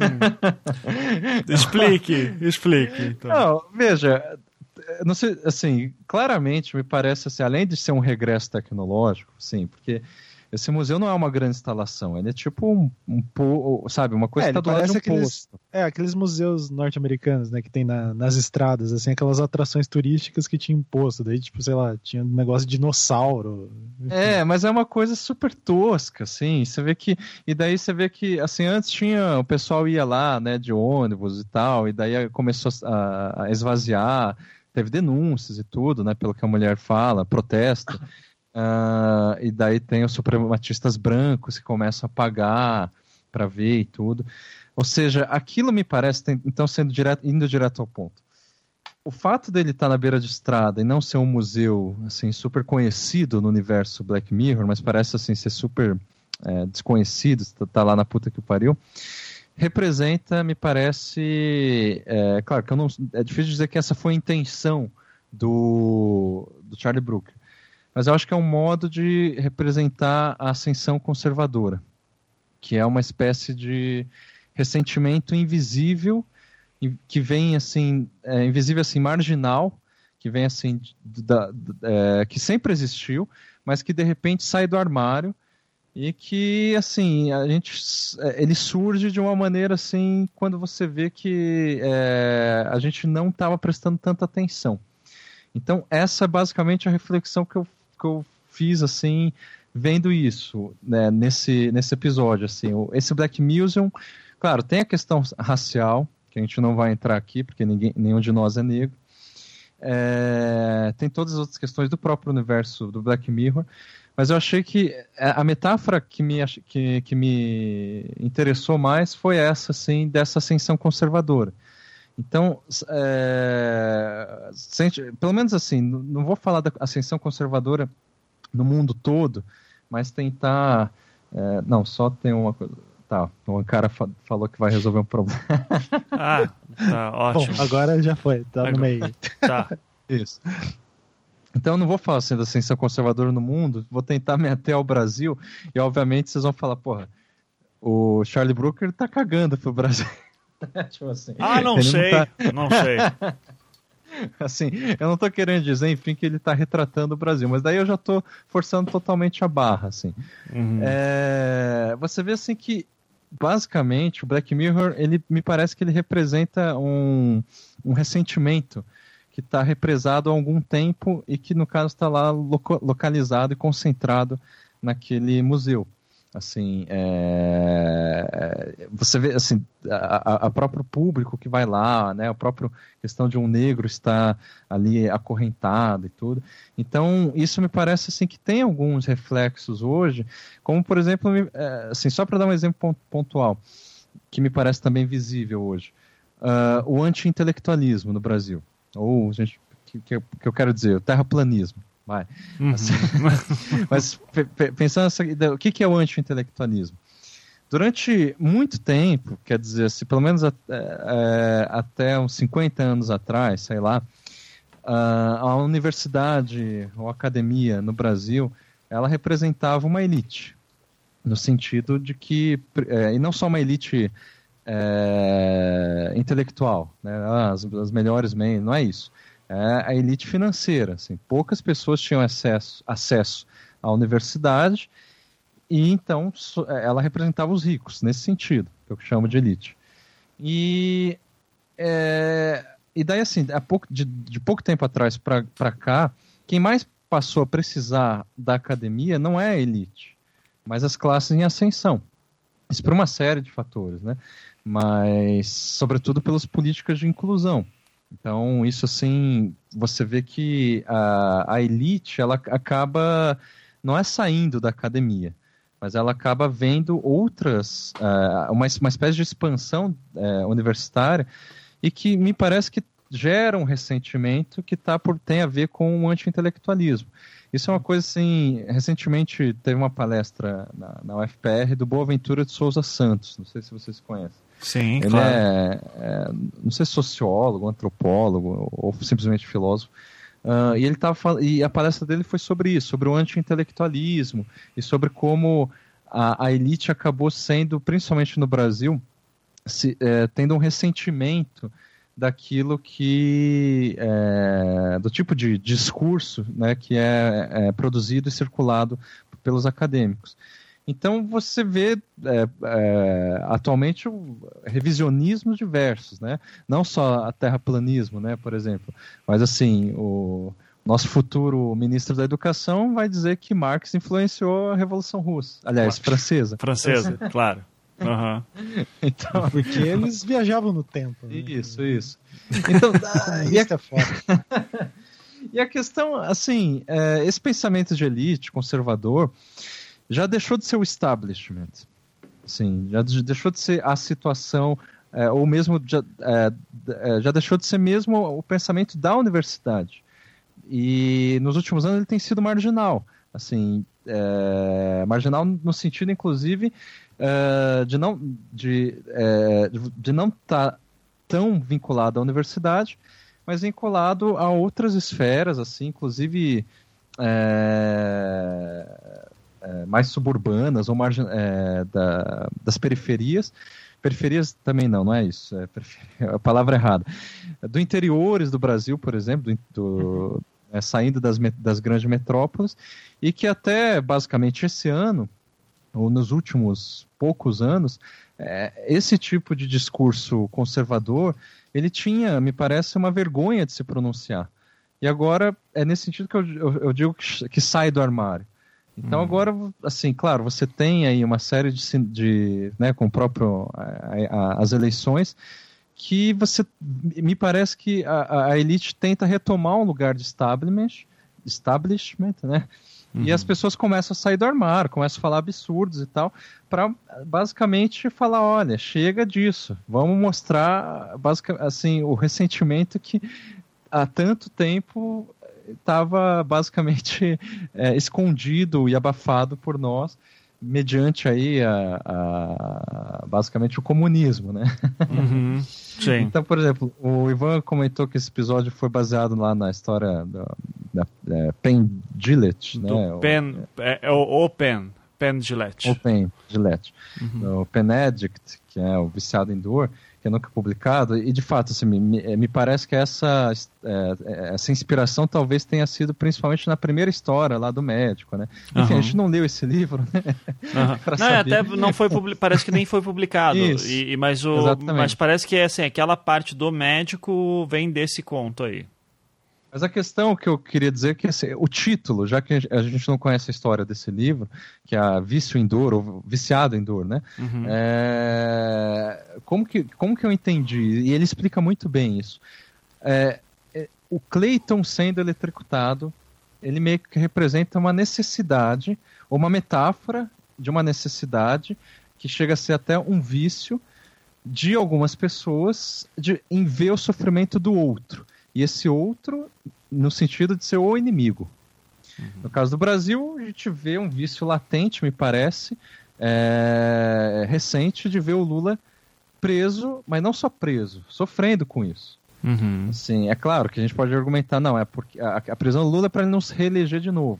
Tudo bem, mas me parece que há um pen, né, um, uma, um vício é, em dor, digamos assim, ou seja, um, um, um, desejo das pessoas de ver ele sofrendo com isso. É uhum. É quase que o Clayton é o exagero, né, do Lula, entendeu? Sendo Caraca, Basic... que volta! Não, tipo assim, cara, imagina assim, no Brasil, o que, que seria um Black Museum no futuro? Uhum. Você teria um holograma não do Clayton.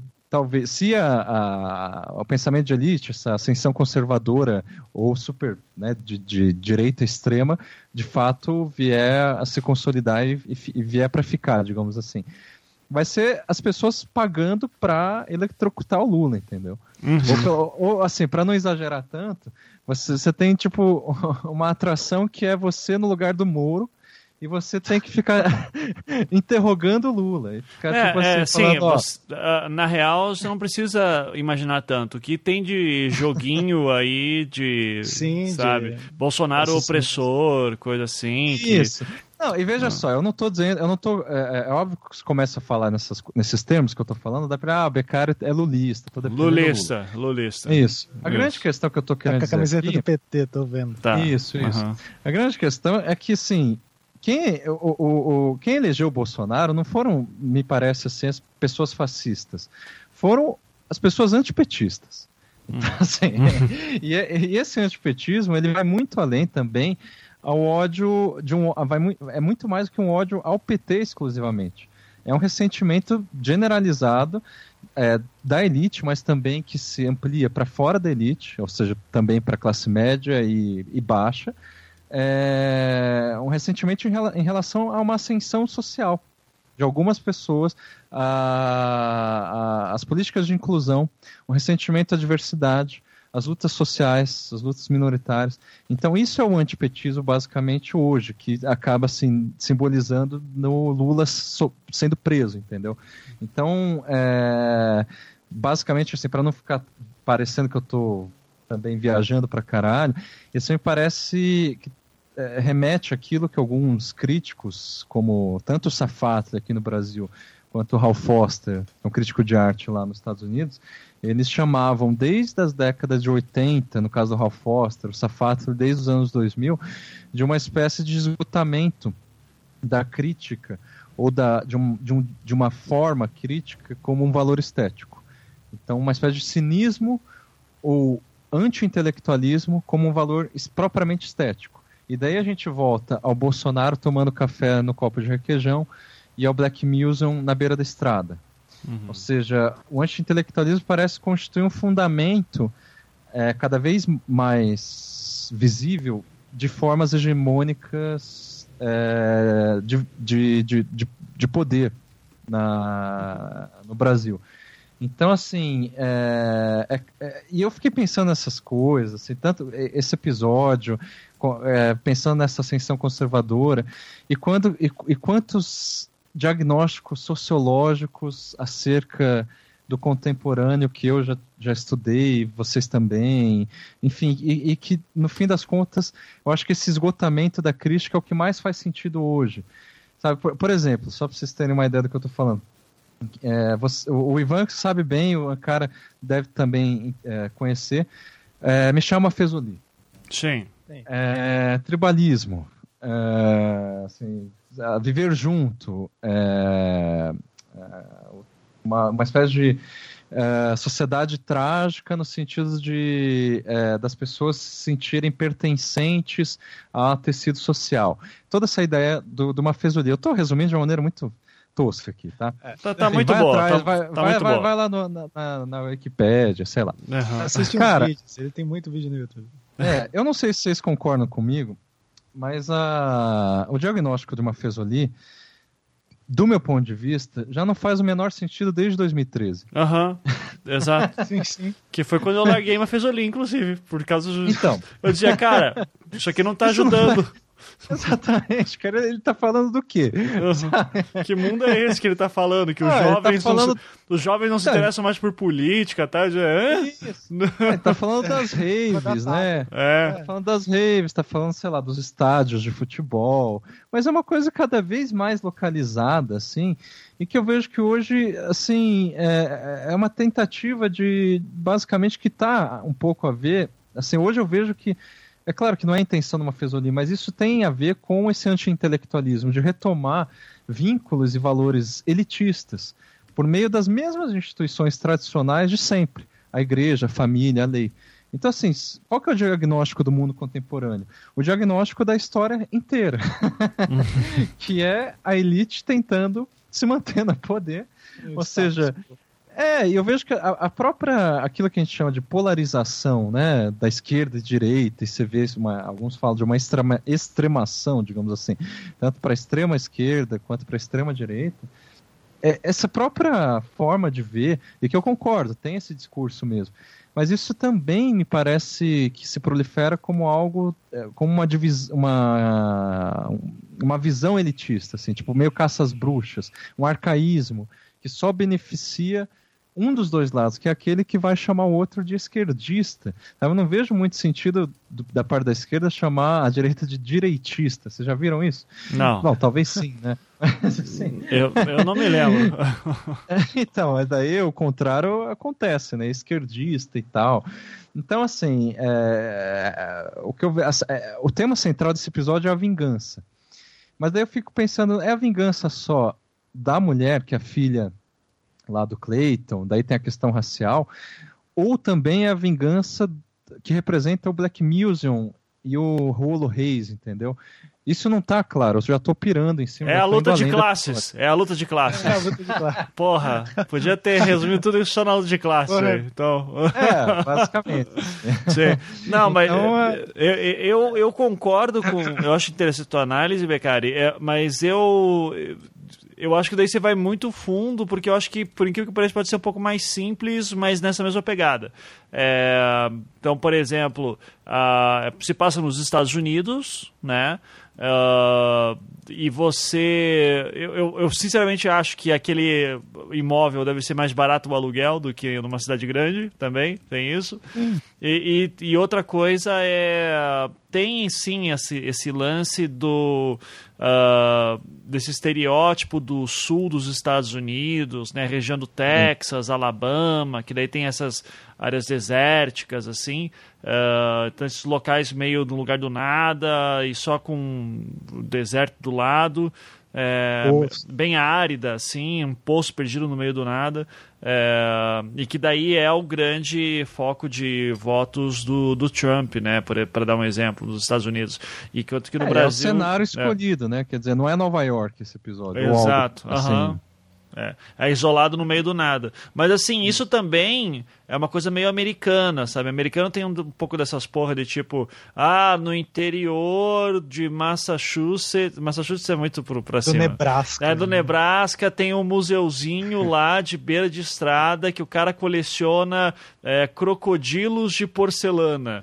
E, Sabe, ter, isso, americano curta essas merdas, assim, Sim. que tipo, não tem o menor sentido, ninguém se importa, mas existe, sabe? Então, é, que é interessante. É, no fim das contas é legal, né? Então, o cara tá fazendo ah, então, um acervo de alguma eu, forma. Sim, eu, eu forcei a barra, assim. Eu, eu, eu admito eu sei, isso. Eu sei, assim, que bom. Ok. Eu não, o que eu quero eu não, não tô estereotipando. Eu não, uh, o que eu que eu disse até aqui, eu não estou estereotipando esse americano ou essa representação que você fez, sabe? Uhum. Que vive lá na puta que pariu e coleciona crocodilo, etc. Como ele é o fascista, ele é da elite, não é isso. Eu, eu forcei a barra no sentido de trazer uh, essa questão para o Brasil. Uhum. E para o copo de requeijão do Bolsonaro. Entendeu? Tipo, e aí que eu vejo uma, um anti-intelectualismo patente. Eu não sei se isso existe nos Estados Unidos? Simplesmente porque eu não vivo lá no estudo dos Estados Unidos, não faço ideia, entendeu? Sim. Assim, agora, aqui eu vejo isso com clareza. Não, os Estados Unidos criou tudo isso. Tudo que a gente tá vendo aqui já, já é velho nos Estados Unidos, porra. É. Então, só procurar o Alex então, Jones, o Infowars, é basicamente isso o tempo inteiro. Então, eu só tô dizendo que eu não tô dizendo isso. Assim. Tá, beleza. beleza. Eu não sou é... responsável. Tá, assim, como um último tópico, eu realmente queria puxar para esse lance da. que o Beccari até usou o termo que é, que é importante, né, da questão da, da separação cartesiana entre mente e corpo, né? Que uhum. Descartes meio que estabelece essa ideia, né, de eu consigo imaginar minha consciência sem o meu corpo, logo. Uh, será que a gente consegue é, será que são, coisas desconexas, né? É, na verdade, essa é mais uma curiosidade que eu tenho, Beccari. Existe alguém que está tentando trabalhar com isso na filosofia hoje em dia? Você tem noção do. do ah, co, co, você, você podia falar um pouquinho sobre isso, do tipo análises que poderiam trazer através dos problemas que esse episódio do Black Mirror traz? É, então, é que eu, uh, pois é, eu não, não, não pensei nisso e, tam, e assim, eu não tenho estudado e pesquisado isso. Relaxa, é, também, também não é para é, ser um seminário isso aqui, eu só quero um, uma, uma não, ideia super exemplo, rápida, tipo, ó, oh, tem isso aqui que interessante. Então, é, hoje em dia eu sei que assim, a, é, o Zizek fala muito, de, tem um livro do Zizek só sobre isso, é, que é, é, órgãos sem corpos, que ele, ele fala de, né, que é um conceito deleuziano, e daí assim, metade do livro é ele descendo pau do no Deleuze e outra metade é ele, ele daí assim, foda-se Deleuze, assim, só para dizer, ó, eu tô, eu tô me apropriando de um, de, um, de um, conceito de Deleuze, que é corpo sem órgãos, é, é o órgão sem corpos agora, tá vendo? Faz tanto tempo que eu não... Tudo bem. eu, não, eu não sei se é corpo sem órgãos ou órgão sem corpo. Vamos pensar em daí... corpo sem órgãos, parece mais legal. Isso, daí se um deleuziano ou ziziquiano tiver me ouvir, é, ver que eu tô errado, foda-se. Mas enfim. E daí ele fala: Ó, tô me apropriando desse, desse conceito de Deleuze. Metade do livro é mostrar que Deleuze é um pequeno burguês francês de merda. E mesmo assim, então eu vou distorcer o, o conceito dele. E daí nessa segunda parte ele começa a aplicar essa. A, a, ele, na verdade, começa a, a traçar os pensadores é, contemporâneos que, que vão pensar essa questão mente-corpo hoje, desde, por exemplo, Chomsky, né, que vai dizer que a, a língua está atrelada ao DNA e tal, e que você conseguiria, de algum modo, é, sabe, ele se interessa por essa questão Habermas também, mas ele, ele traz alguns é, autores que, se eu não me engano, eu não sei se eles são filósofos ou, ou, ou, Mas assim, me parece que eles são neurocientistas e tal. Como, por exemplo, acho que é, é Daniel Dennett. Vocês já ouviram falar Sim, desse cara? Sim, cara lá do Deus do Delírio. Não, Deus do Delírio Dawkins, Dennett é o. Dawkins, é. é o Dennett ele escreve. É daquela onda neo até ele escreveu um desses livrinhos aí também. Então, Isso, então. Daí esses caras são meio cientistas e tal. Daí ele também ele vai pegando é, é, vários é... Agora, o Daniel, só um pouquinho, acho que o Daniel Dennett é filósofo, cara. Ele é filósofo. eu acho que, é o, é. acho que você tá falando do Sam Harris, provavelmente, que é outro dessa turminha. Tem, também. Tem o tal do Pinker. É, Isso, Steve Vou lembrar, é Steve Pinker e tal. E daí ele, ele basicamente, nesse livro né, é, do, do, do Zizi, que ele meio que dá um panorama interessante sobre essas discussões hoje. Mas o que eu acho interessante a gente colocar em perspectiva é que quando o próprio Descartes propõe essa ah, cisão, ah, né? Ele é um cientista cognitivo, o Dennett. Ele é um é. filósofo e cientista cognitivo. Sei lá o que significa. Mas é, eu acho que a maioria da galera aí desse que o Beccari está falando é, são cientistas cognitivos. Ah. Tipo, a galera da coisa, ameri co co é, coisa americana. Coisa americana. Coisa americana. Tá bom, vai. Continua, Não, Beccari. Época... Não, eu só ia dizer que assim, na própria época do Descartes, que é século XVII, né? Ele propõe essa cisão mente-corpo, você tem o Spinoza, contemporâneo a ele, uh, que assim não conheceu ele, porque o Spinoza é holandês, né? Uh, mas deu curso sobre Descartes e, e, defendeu a tese totalmente contrária, que corpo e espírito é a mesma coisa. Aí, claro, o Spinoza tá assim, ele vai justificar pela por uma questão teológica, que é Deus, né? Assim,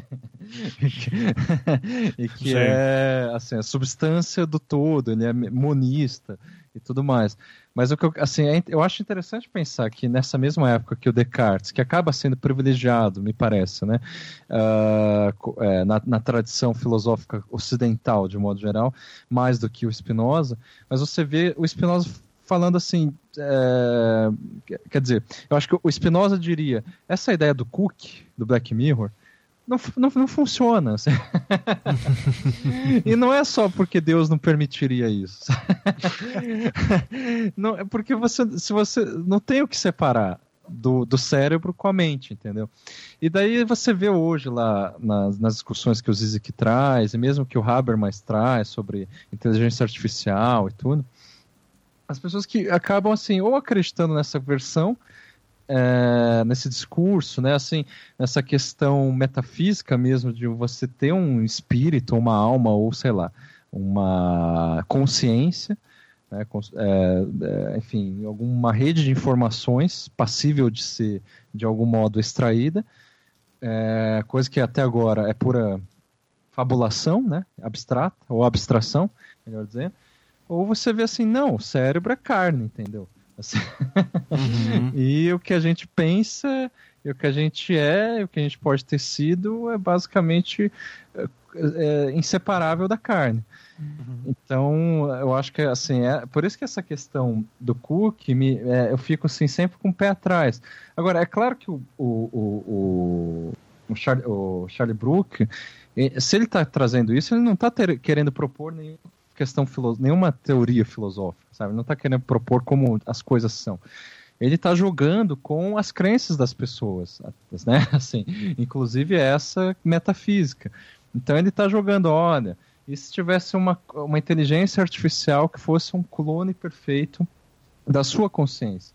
E aí eu acho super interessante, de fato, assim, e eu acho possível, inclusive, assim, né? uhum. né? você fazer uma inteligência artificial que é basicamente uma cópia talvez até perfeita da, do cérebro de alguém, com as memórias e tudo mais. Coisa bem é, Blade Runner, né? Uhum. Uh, agora, quando vai, que o, o, Charlie, o Charlie Brooker também trabalha com isso, com upload de consciência, quer dizer, é, é, que ele não deixa isso tão claro, mas, sabe, de você, é, você, você mesmo, poder extrair sua consciência e colocar ela, sei lá, na nuvem, ou mesmo em outro corpo, ou num ursinho, dependendo do modo como se interpreta isso, me parece isso, que isso reforça essa crença ainda metafísica de que assim o nosso corpo é uma carcaça, entendeu?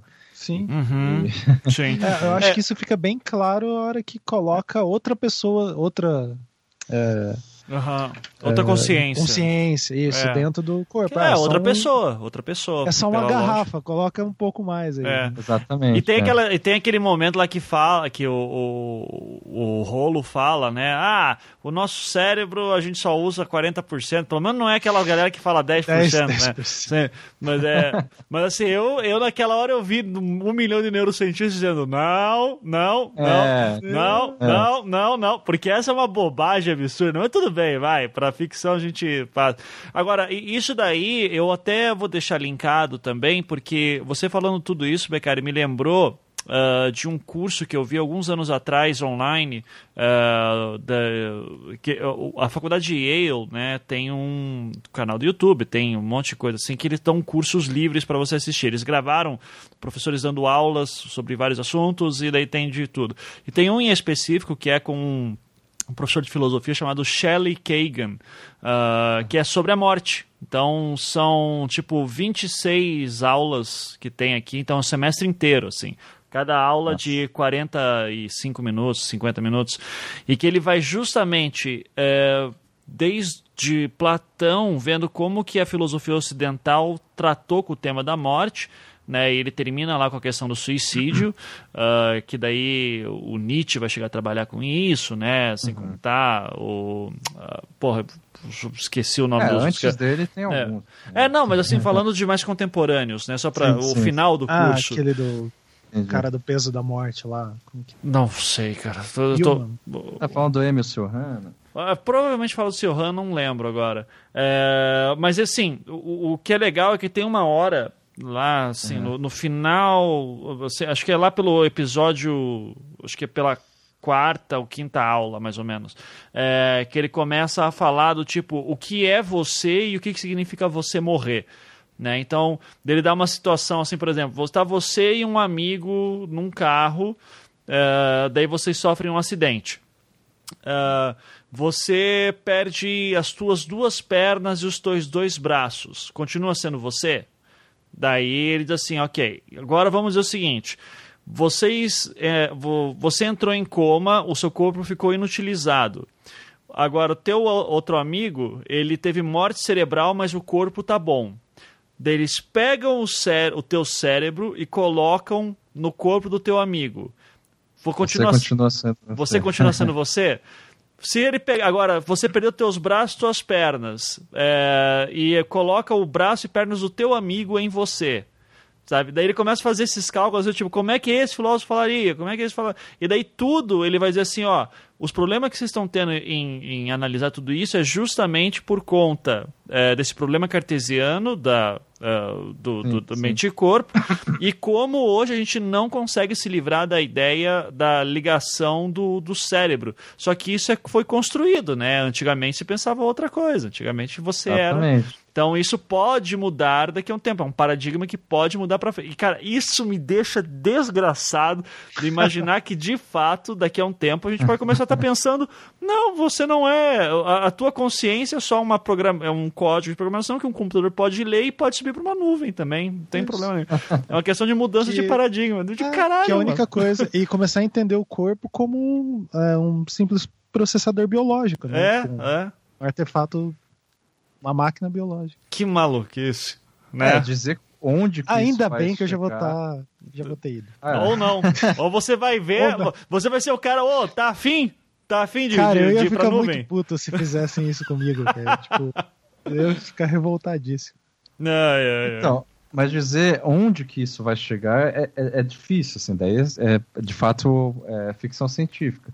Mas esses exemplos que você estava dando, assim, ah, de, é, se você, sei lá, transfere seu cérebro porque você está em coma, com seu corpo inutilizável, assim, e o outro ao contrário, né, você vai para um corpo saudável. Isso do ponto de vista materialista, mas não materialista de Marx, materialista de Lucrécio, assim, né? eles também usavam esse termo, assim, é, se contrariando ao idealismo, né, metafísica e tal. Isso não faria o menor sentido, uhum. assim, porque assim, você é, não é o mesmo do, de, de, que você era ontem e há 10 minutos atrás, assim sabe? O, o Zizek começa lá, o Zizek não, perdão, o Foucault tem um livro, um dos últimos livros dele, acho que a vontade de saber, que é um, cara, eu acho um, até para você Iva, que curte narrativa e inícios de livros, assim, sabe? É um começo de livro foda, assim, uhum. é, eu acho, né? É, embora não seja na, de ficção. Ele fala: é, antes de entrar no elevador, verifique se o mesmo está é, se encontra no, no mesmo andar. Ele fala, cara, essa é a advertência mais instigante que existe.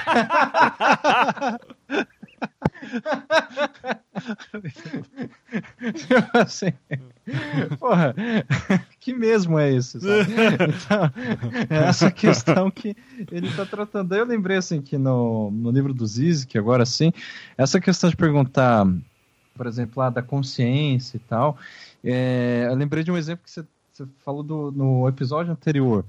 Se. É, acho que era alguma coisa assim. Se, se alguém falasse, ah, tem uma notícia sobre o seu pai, você quer que eu te dê ou não e tal. Ah, é, tem um... tenho um segredo sobre o teu pai Isso. que vai mudar a forma como você pensa sobre ele. Você quer ou quer saber ou não? É. É. Então, eu lembrei que no livro do nesse livro do Zico que eu tô falando, do Corpo Sem Órgãos, ele tem uma parte que ele fala da doença de Huntington. Uhum. Que é uma doença, assim, que basicamente ela. Ele não explica, ou pelo menos eu não, não dei muita atenção para a explicação. Então não sei explicar o que é, mas a questão é que ela é fatal, assim. Tipo, você tem que fazer um diagnóstico. Uh, e você, tipo. Uh, se, você, se você tem essa doença, você vai morrer daqui a pouco tempo. Condição é claro, assim, hereditária em que as células nervosas do cérebro se rompem ao longo do tempo.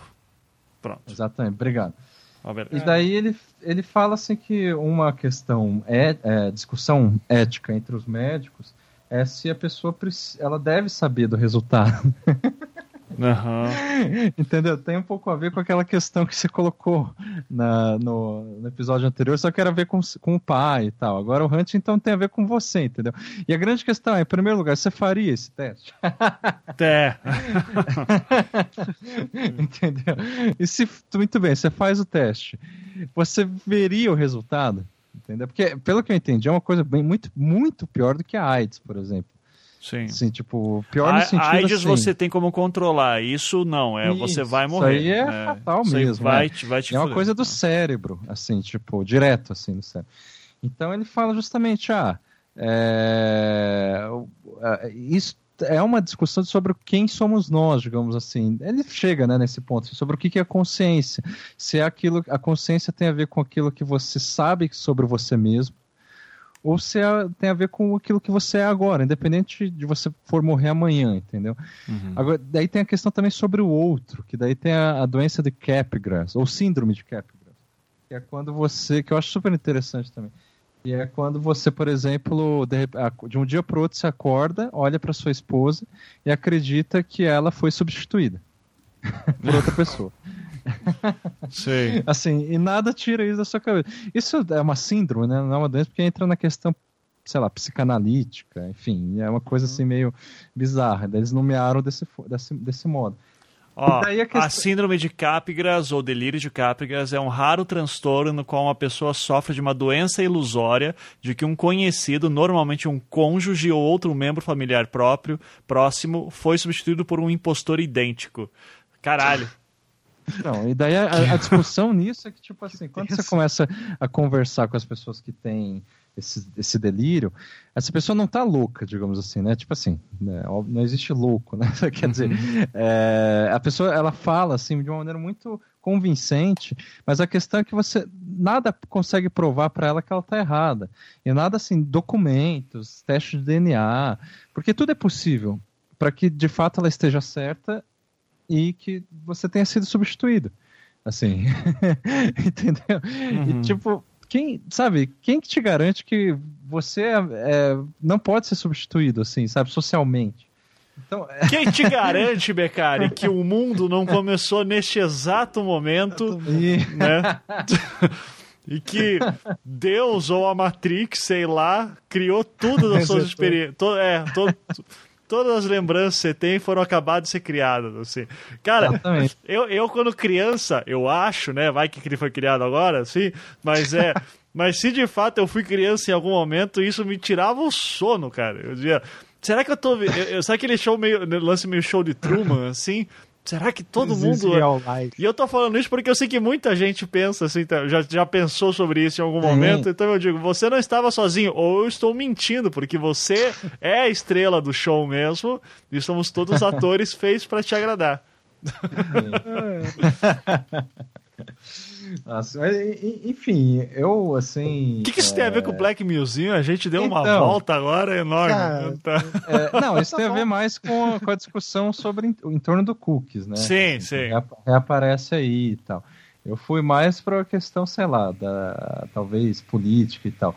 Mas os cookies eu acho interessante justamente porque traz todo esse discurso, é, às vezes metafísico, às vezes não, sobre como que é esse encarceramento mental. Eu acho que essa é a questão do, do cookies, assim. Sabe, você tem de um lado essa questão de como que você poderia ser aprisionado mentalmente. Isso também pode ser encarado como uma metáfora. Por exemplo, a própria ideia, né, é, assim, de que é, é, é assim, eu falei que eu não ia entrar nessa questão racial, mas assim, de você ter um negro sendo ali é, torturado, mesmo que por holograma, por meio de um cookie, é, isso dialoga com as nossas ideias de consciência, mas no sentido de que, inclusive, qual que é a consciência que os negros têm de viver, por exemplo, com medo constante de perder seus entes queridos, né, sendo é, negligenciados muitas vezes em hospitais, é, não, recebem o, não recebendo o tratamento necessário. Então, assim, eu fico pensando quando alguém diz, né, alguma coisa do tipo, mas eu não escravizei ninguém. Aham. é. Cada vez vai se tornar mais comum essa frase, é. infelizmente. É como se a gente dissesse que os negros, eles, sabe, a gente tivesse uma síndrome de Capgras em relação aos negros. Não, eles foram substituídos, os escravos. Sim. Não fui eu Entendeu? que fiz tipo... isso, porra. Eu não tenho culpa Exatamente. no cartório. Né? É, que e, mané de vida histórica. Até quando tem que pagar isso? Exatamente. e, e, de outro, é, e de outro lado, você tem assim também uma, esse, isso que eu estou dizendo de um encarceramento mental, de que os negros precisam enterrar profundamente na men lá no fundo da sua, das suas mentes uma cicatriz histórica, entendeu? Tipo, é como, quando você fala não escravizei ninguém, você está dizendo você que, que acha que está sendo obviamente, né, é, é, negligenciado pela sociedade, enfim, está sendo tratado de uma maneira totalmente injusta, você tem que lidar com isso. Sim. isso, para mim, me parece que é uma metáfora do Cook, entendeu? Quando você Sim. encarcera a, a, questão. Assim. Mas, mas assim, é... para terminar, que eu tenho, tenho uma coisa no Cook que me incomoda sempre, assim, é que uhum. assistindo Black Museum esse incômodo fica um pouco maior. Ok, então uh, realmente é, eu consigo imaginar uma situação em que é feita uma réplica holográfica, um cookie de um negro, em que vai ser usado para uh, sádicos, supremacistas brancos e racistas em geral, uh, conscientes ou não, é, poderem ser sádicos contra alguém que eles acham inferior. Né? Vem com a desculpa, ah, esse aqui é um assassino, então foda-se, direitos humanos para humanos direitos, e vem aquela, aquele papo todo. né? É, agora, uma parada que me deixa eh, incomodado nisso é assim, porque eu, eu fico pensando, ok, se o cookie e o holograma ele é uma, um programa, né, que está dentro de um HD, alguma coisa assim, ele está em algum servidor. Ele tem uma linguagem de programação que o que torna ele, entre aspas, próximo de um humano, né, uma réplica de um humano, é que ele teria uma certa autonomia, ele tem uma certa liberdade, ele tem uma consciência de si mesmo, ou demonstra ter. É, uhum. Isso me leva a crer, então, que a única diferença que existiria entre essa réplica de um ser humano, a cópia, para um, sei lá, um GTA em que você mata um monte de personagem pelo simples prazer de estar matando e foda-se, isso aqui é um videogame, né? Ninguém está sofrendo de verdade. A única diferença é que aquele personagem do GTA, ele não, não foi humano em algum momento. E a, ele não se expressou dessa... Não, é, ainda não se manifestou. Isso, e ele tem uma certa limitação e ele não cria, né? Né? Então Isso. significa que Mas assim existe uma inteligência existe ali. uma inteligência mínima que seja, ou seja, a partir do momento, vamos imaginar um mundo de Black Mirror que de fato a ONU chega lá e estabelece que ó, cookies são proibidos agora. É, videogames vão ser proibidos também, uh, e NPCs e matança, Simulação, é. simulações em geral que você, porque uh, eu posso estar forçando uma barra aqui, mas eu não consigo. Eu, eu, consigo claramente imaginar uma pessoa dizendo: tá, mas peraí, tem pessoas que podem ser copiadas para cookies que também não têm uma inteligência, vai, gigantesca, sabe? Elas não têm alma, né? É, então significa que elas não têm alma. Então, é. personagem de videogame também tem que entrar nessa categoria. Não, a gente tem que começar eu acho interessante, direitos humanos para personagens de videogames é, também. Aí a gente volta até a pensar a questão dos animais, né? Tipo, o que Exato. diferencial do humano para o animal daí vai criar uma nova categoria que são essas. É, se de fato o digital é. começar a ser o, o, novo natural, né? A gente não vai começar. Uhum. Uh, a gente vai deixar de entender uma separação entre natureza e, e o digital passa a ser natureza também. É, essas discussões passam, assim. É, eu não sei o que vai acontecer não, daqui a 100, dúvida. 200 anos, né? Interessante. Não, eu vejo claramente uma analogia, por exemplo, entre a pessoa que diz que, ah, mas eu não escravizei ninguém, e a pessoa que joga GTA, como eu já joguei, falando, não, mas eu não matei ninguém, eu não atropelei ninguém. Entendeu? Já Tipo assim, pensou? é uma- Você chega lá no céu, São Pedro tá, começa a fazer a análise assim. Vamos ver quantas pessoas você matou. Não, mas não tem ninguém. Ah, é? É? Deixa eu abrir esse log aqui, GTA. Deixa eu abrir tua conta mais? PSN aqui só pra É. ver assim. E, olha aí.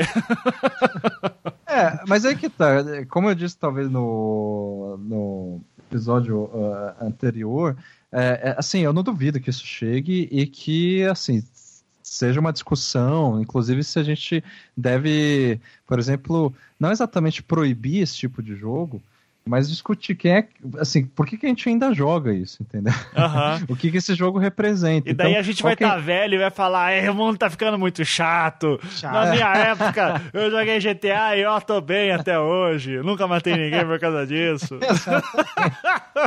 Não sou estressado, não tomo um monte de remédio pra dormir. Então, mas, mas daí você vê, assim, por isso que, assim, tudo bem, eu tô viciado no, no, no pensamento do Foucault, mas assim, é, você tá sempre é, tendo é, as instituições discursivas tradicionais, que é igreja, família, a lei, ou a alma, né, a alma, enfim, relacionada à igreja, é, sendo colocadas em jogo, mas isso assim é só na superfície, porque no fundo é sempre ah, uma forma de, eh, de poder hegemônico, ou seja, quem é que está. Enfim, você pode chamar de luta de classe, talvez, embora esses não sejam os termos do, do Foucault. Então acho que é, é isso que está, assim, no fim das contas, por trás, inclusive das discussões éticas sobre a alma, sobre. Sabe? Qualquer coisa assim. Esse é o tipo de coisa cotidiana de se dizer, né? Tipo, ah, vocês ficam discutindo a alma, a consciência, mas o que está por trás de tudo isso é, é são as relações de poder, sabe? Aham.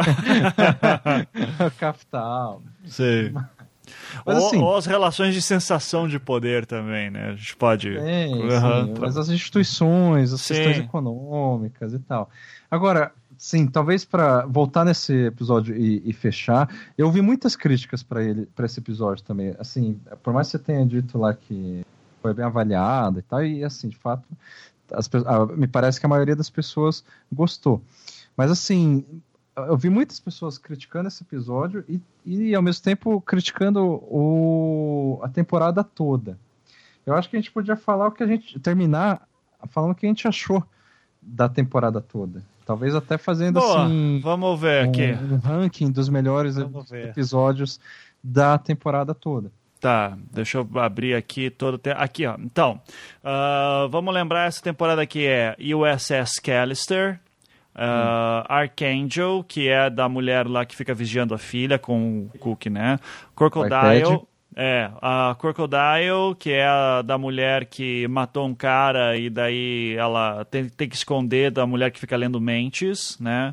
Isso, Ah, daí da- da seguradora. É, e daí ela é acusada por um hamster. É. é. Tinha esquecido disso. É muito bom, mano. Pô, como não gostam disso? Isso aí é muito bom, cara. Pô. Ai, ai. Ah, tem Hang the DJ ah, em seguida lá, que é do, do Tinder. Tinder, isso. É do Tinder. O Metalhead, que é do, do cachorro louco lá. E o Black Museum, né? Que a gente ah, acabou de falar. Mas Cara, de o tudo, Junipero é da outra. é da outra. é outra. Junipero. É, é da outra. Vocês Pare- Parece acharam que foi assim- ontem, né, cara? É, porra. É, É. S- Tendo esses episódios em mente, eh, essa temporada foi melhor ou pior do que as outras três? Ó, as Porque outras, uma- as outras três, olha, teve Nosedive, a, a terceira temporada. Ah, daí você vai longe. né? É, Daí você vai- daí Playtest, é, que é tem do muitos, tem videogame. É, cara. Shut Up and Dance. Shut Up and Dance. Cara, é, essa- San Junip- Cara, essa, não, essa é uma boa temporada. É uma boa temporada, mas, porra, cara. É que é Tá longe de ser excelente, assim. É. pô, pô, talvez. É que, cara, a, a primeira e a segunda, ela tem episódios. ah, tipo, eu lembro que a, discussão a gente ficava. ah, é, como eram três episódios, né? A gente, putz, tem dois que são muito legais, um muito ruim, assim. É. Mas assim, comparando daí retrospectivamente as temporadas, cara, a segunda temporada, ela é muito foda. É, segunda Não, temporada eu é melhor. baldo, assim. Eu achei Olha- essa quarta temporada a melhor Sério? Do que as outras três. Embora, Olha. muito embora, o melhor episódio de todas as temporadas, para mim, é White Beer. Uhum. Continua sendo o melhor até agora, que eu acho que é da segunda temporada ou terceira, enfim. E nessa temporada que. Da segunda, dizer, segunda. Mim, é, é, na quarta temporada que eu, que eu volto a dizer que é a melhor, é, porque assim, tanto em produção, assim, sabe, acertar a mão esteticamente, narrativamente tudo, é, eu fico em dúvida se, o melhor, se os melhores episódios é o Metalhead ou esse do Black Museum. Aí, em terceiro lugar, eu coloquei aqui o USS Callister, que eu achei muito foda. É o uhum. primeiro, que também foi um dos mais criticados. Sim. Mas tá com uma nota boa, é. tá com uma das melhores notas essa temporada. É. E daí o Crocodile, é, só do Callister eu acho interessante porque, cara, os caras zoaram os nerds de uma forma muito foda, assim. caras foi muito, foi muito foda. Sim. Aí o Crocodile em quarto, que eu achei mais, assim, bem mediano, assim, ou... Quer dizer, não, é interessante, mas assim...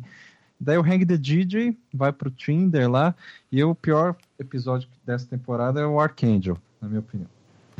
Cara, eu não tenho nem coragem de fazer essas umas listas assim, porque eu, eu é... realmente gosto de tudo, cara. Pra você ter uma ideia, ó, o episódio, por exemplo, da terceira temporada, que uma galera não gostou, que foi o Man Against Fire, como eu curto muito uh, questão Jogo de, de nem isso, é questão de guerra mesmo, e conflitos é, étnicos e tal. É, eu acho foda pensar isso na questão militar. Então, uh, o Waldo, para mim, virou um episódio totalmente diferente depois de, dos últimos Sim. acontecimentos. depois de viver esse episódio, foi. Maluco. Então, é, eu não consigo nem fazer. Eu ainda tenho muito carinho, assim, por, tipo, sei lá, primeira temporada, The National Anthem. Uh, eu acho que a primeira temporada. É que, cara, a primeira temporada foi a primeira vez que eu vi uma porra dessa. Eu disse, cara, o que, que é isso? O que, que, é, que, que é isso? É um Black Mirror? Então, o choque é muito foda. E eu acho legal isso que a cada. Parece que a cada temporada o, Black, o, o Charlie Brooker ele vai explorando. Vai se colocando novos desafios, sabe? Então acho que isso que é a beleza. Então, no, é. aqui no quarto ele falou: todas elas, todas vão ser sempre uh, mulheres protagonistas e vão ser hum. cada um de um gênero diferente, né? Gênero narrativo, né? é, cinematográfico. É, então, é, daí ter na terceira temporada ele já tinha feito isso também, que já foi uma inovação em relação à segunda. E na segunda teve o, o White Christmas, que eu acho que é o melhor Sim. episódio de todos. É uh, foda. E daí Mesmo San Junípero, cara. Sim, sim. Que é, é muito que, é, que, é, que, que, é uma história otimista, né? A gente até teve Sim. essa discussão, mas que é uma história que termina bem, assim, depois você vai pensar se isso é bom mesmo ou não.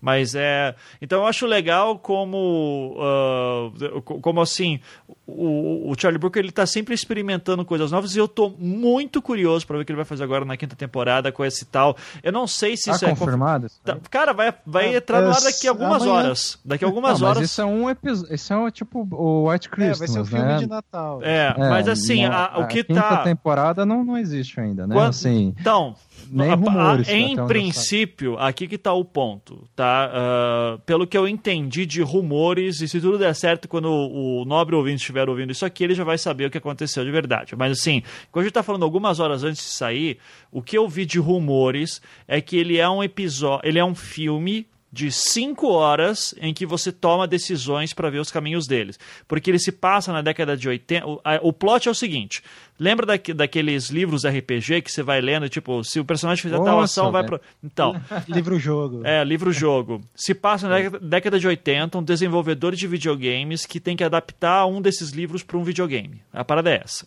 Só que você Caralho. vai também interagindo e mudando a história, o rumo do, do, do, do, filme.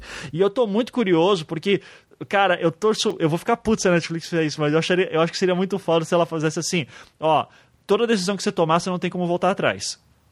Isso eu acharia muito isso foda. Ia muito foda. E daí, tipo, ia deixar muita gente puta é, também. E a decisão Cara, que você tomar vai, é a decisão que você tomar vai ficar gravada para sempre no teu histórico. Se você quiser ver outra coisa, vai ter que criar um perfil novo, tal. Eu ia achar muito foda. Eu ia ficar eu me puto. cria expectativas. Se for... eu vou ficar puto, porque não vai ser assim.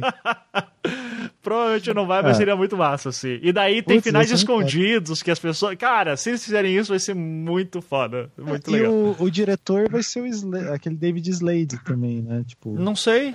É, é É o cara do, do último episódio que a gente assistiu lá, o Metalhead. Do Metalhead. É um bom É, diretor. Bom diretor. Se for isso mesmo, porra, vai ser. Cara, que Não, foda. Mas só, o que eu vejo das críticas. Porque assim, o que, você vai na internet, tudo bem que a internet é o reino do churume, né? Sim. Mas assim, as críticas que eu, ve, que eu vejo que as pessoas fazem, isso também fora da internet, assim, sabe, colegas, amigos, é, é em, em, em, especial com relação a essa nova temporada do Black Mirror na, na, na Netflix, é, me parece que é sempre uma crítica meio hipster de velhos fãs de Black Mirror. Sim, sim. sim. Ah, Não era como antigamente. Sim. E... É. Ó, é o meu que... discurso, inclusive. Corrigi, corrigindo uma informação aqui só. Parece que o filme vai ter 90 minutos, só que todo o material de decisões para tomar, no total, dá 5 horas e pouco. Essa é a parada. Tá. Nossa. É, enfim, daí a gente vai gravar um episódio, sem dúvida, cada um com... Cara, se for cada um com a sua versão, ia ser muito bom. Muito é, bom, é. muito bom. Ia ser, ia ser o bagulho mais maluco da fase da Terra. Cada um...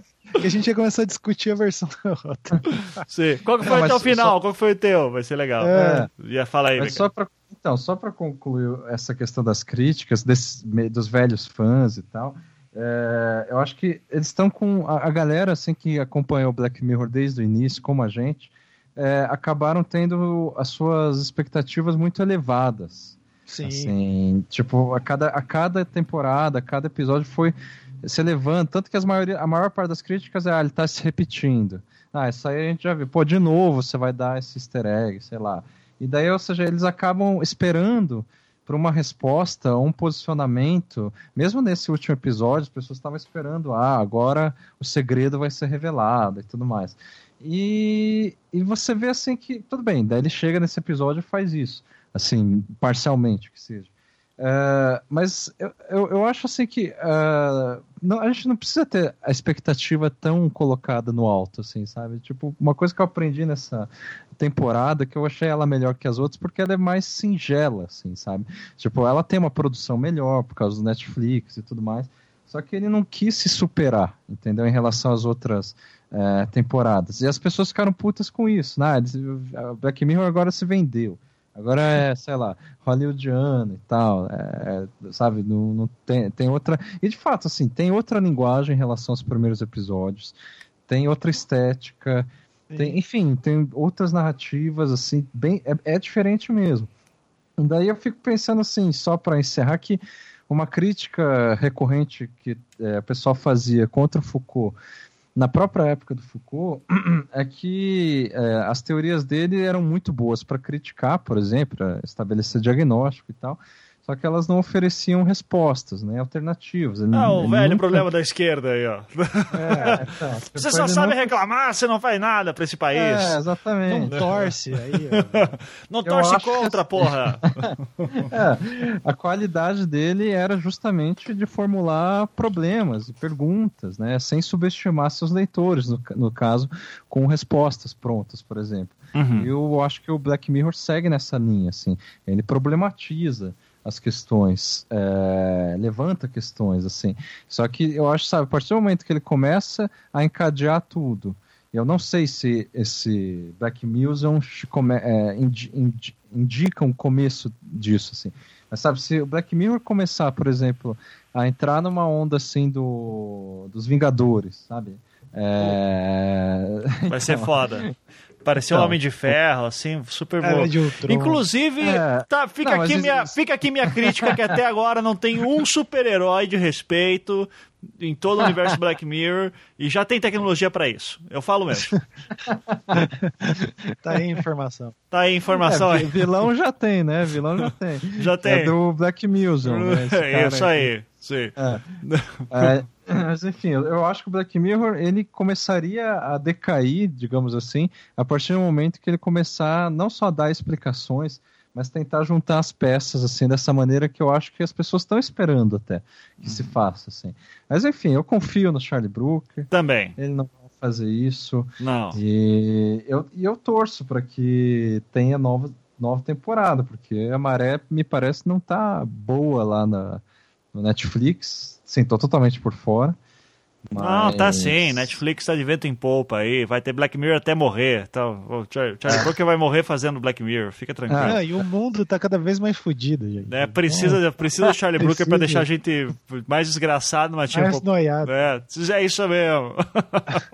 E qual que foi, enfim, o melhor episódio que vocês mais gostaram dessa quarta temporada? Já que vocês não querem fazer o ranking. É, eu tenho medo. Ah, Dessa o que eu mais temporada. gostei, Deixa eu voltar pra, pra, pra lista de O episódios. que mais gostou e o que mais achou fraquinho, enfim. Ao invés de fazer o ranking todo. putz, eu fiquei em, em dois, assim. Talvez, se vocês ouvirem os programas, eu tenha falado coisas completamente diferentes. Mas hoje em dia, é, o Hank the DJ e o Callister. Eu, eu gosto dos dois igualmente, assim. Uhum. Agora, o mais fraco, cara, e daí talvez seja a minha Ainda- ignorância. É o Metalhead. Eu não Metalhead. consegui. É. Ele tinha que ser um filme mudo pra mim. Ia ser muito melhor. Cara, eu não consigo fazer. Metalhead é tipo Branca de Neve da década de 70. É, cara.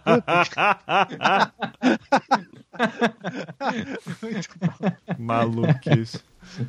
Cara, assim, nenhum. O, que eu, cara, o que eu mais gostei? Eu acho que o que eu mais gostei foi o Black Museum mesmo, cara. Foi o que eu mais curti.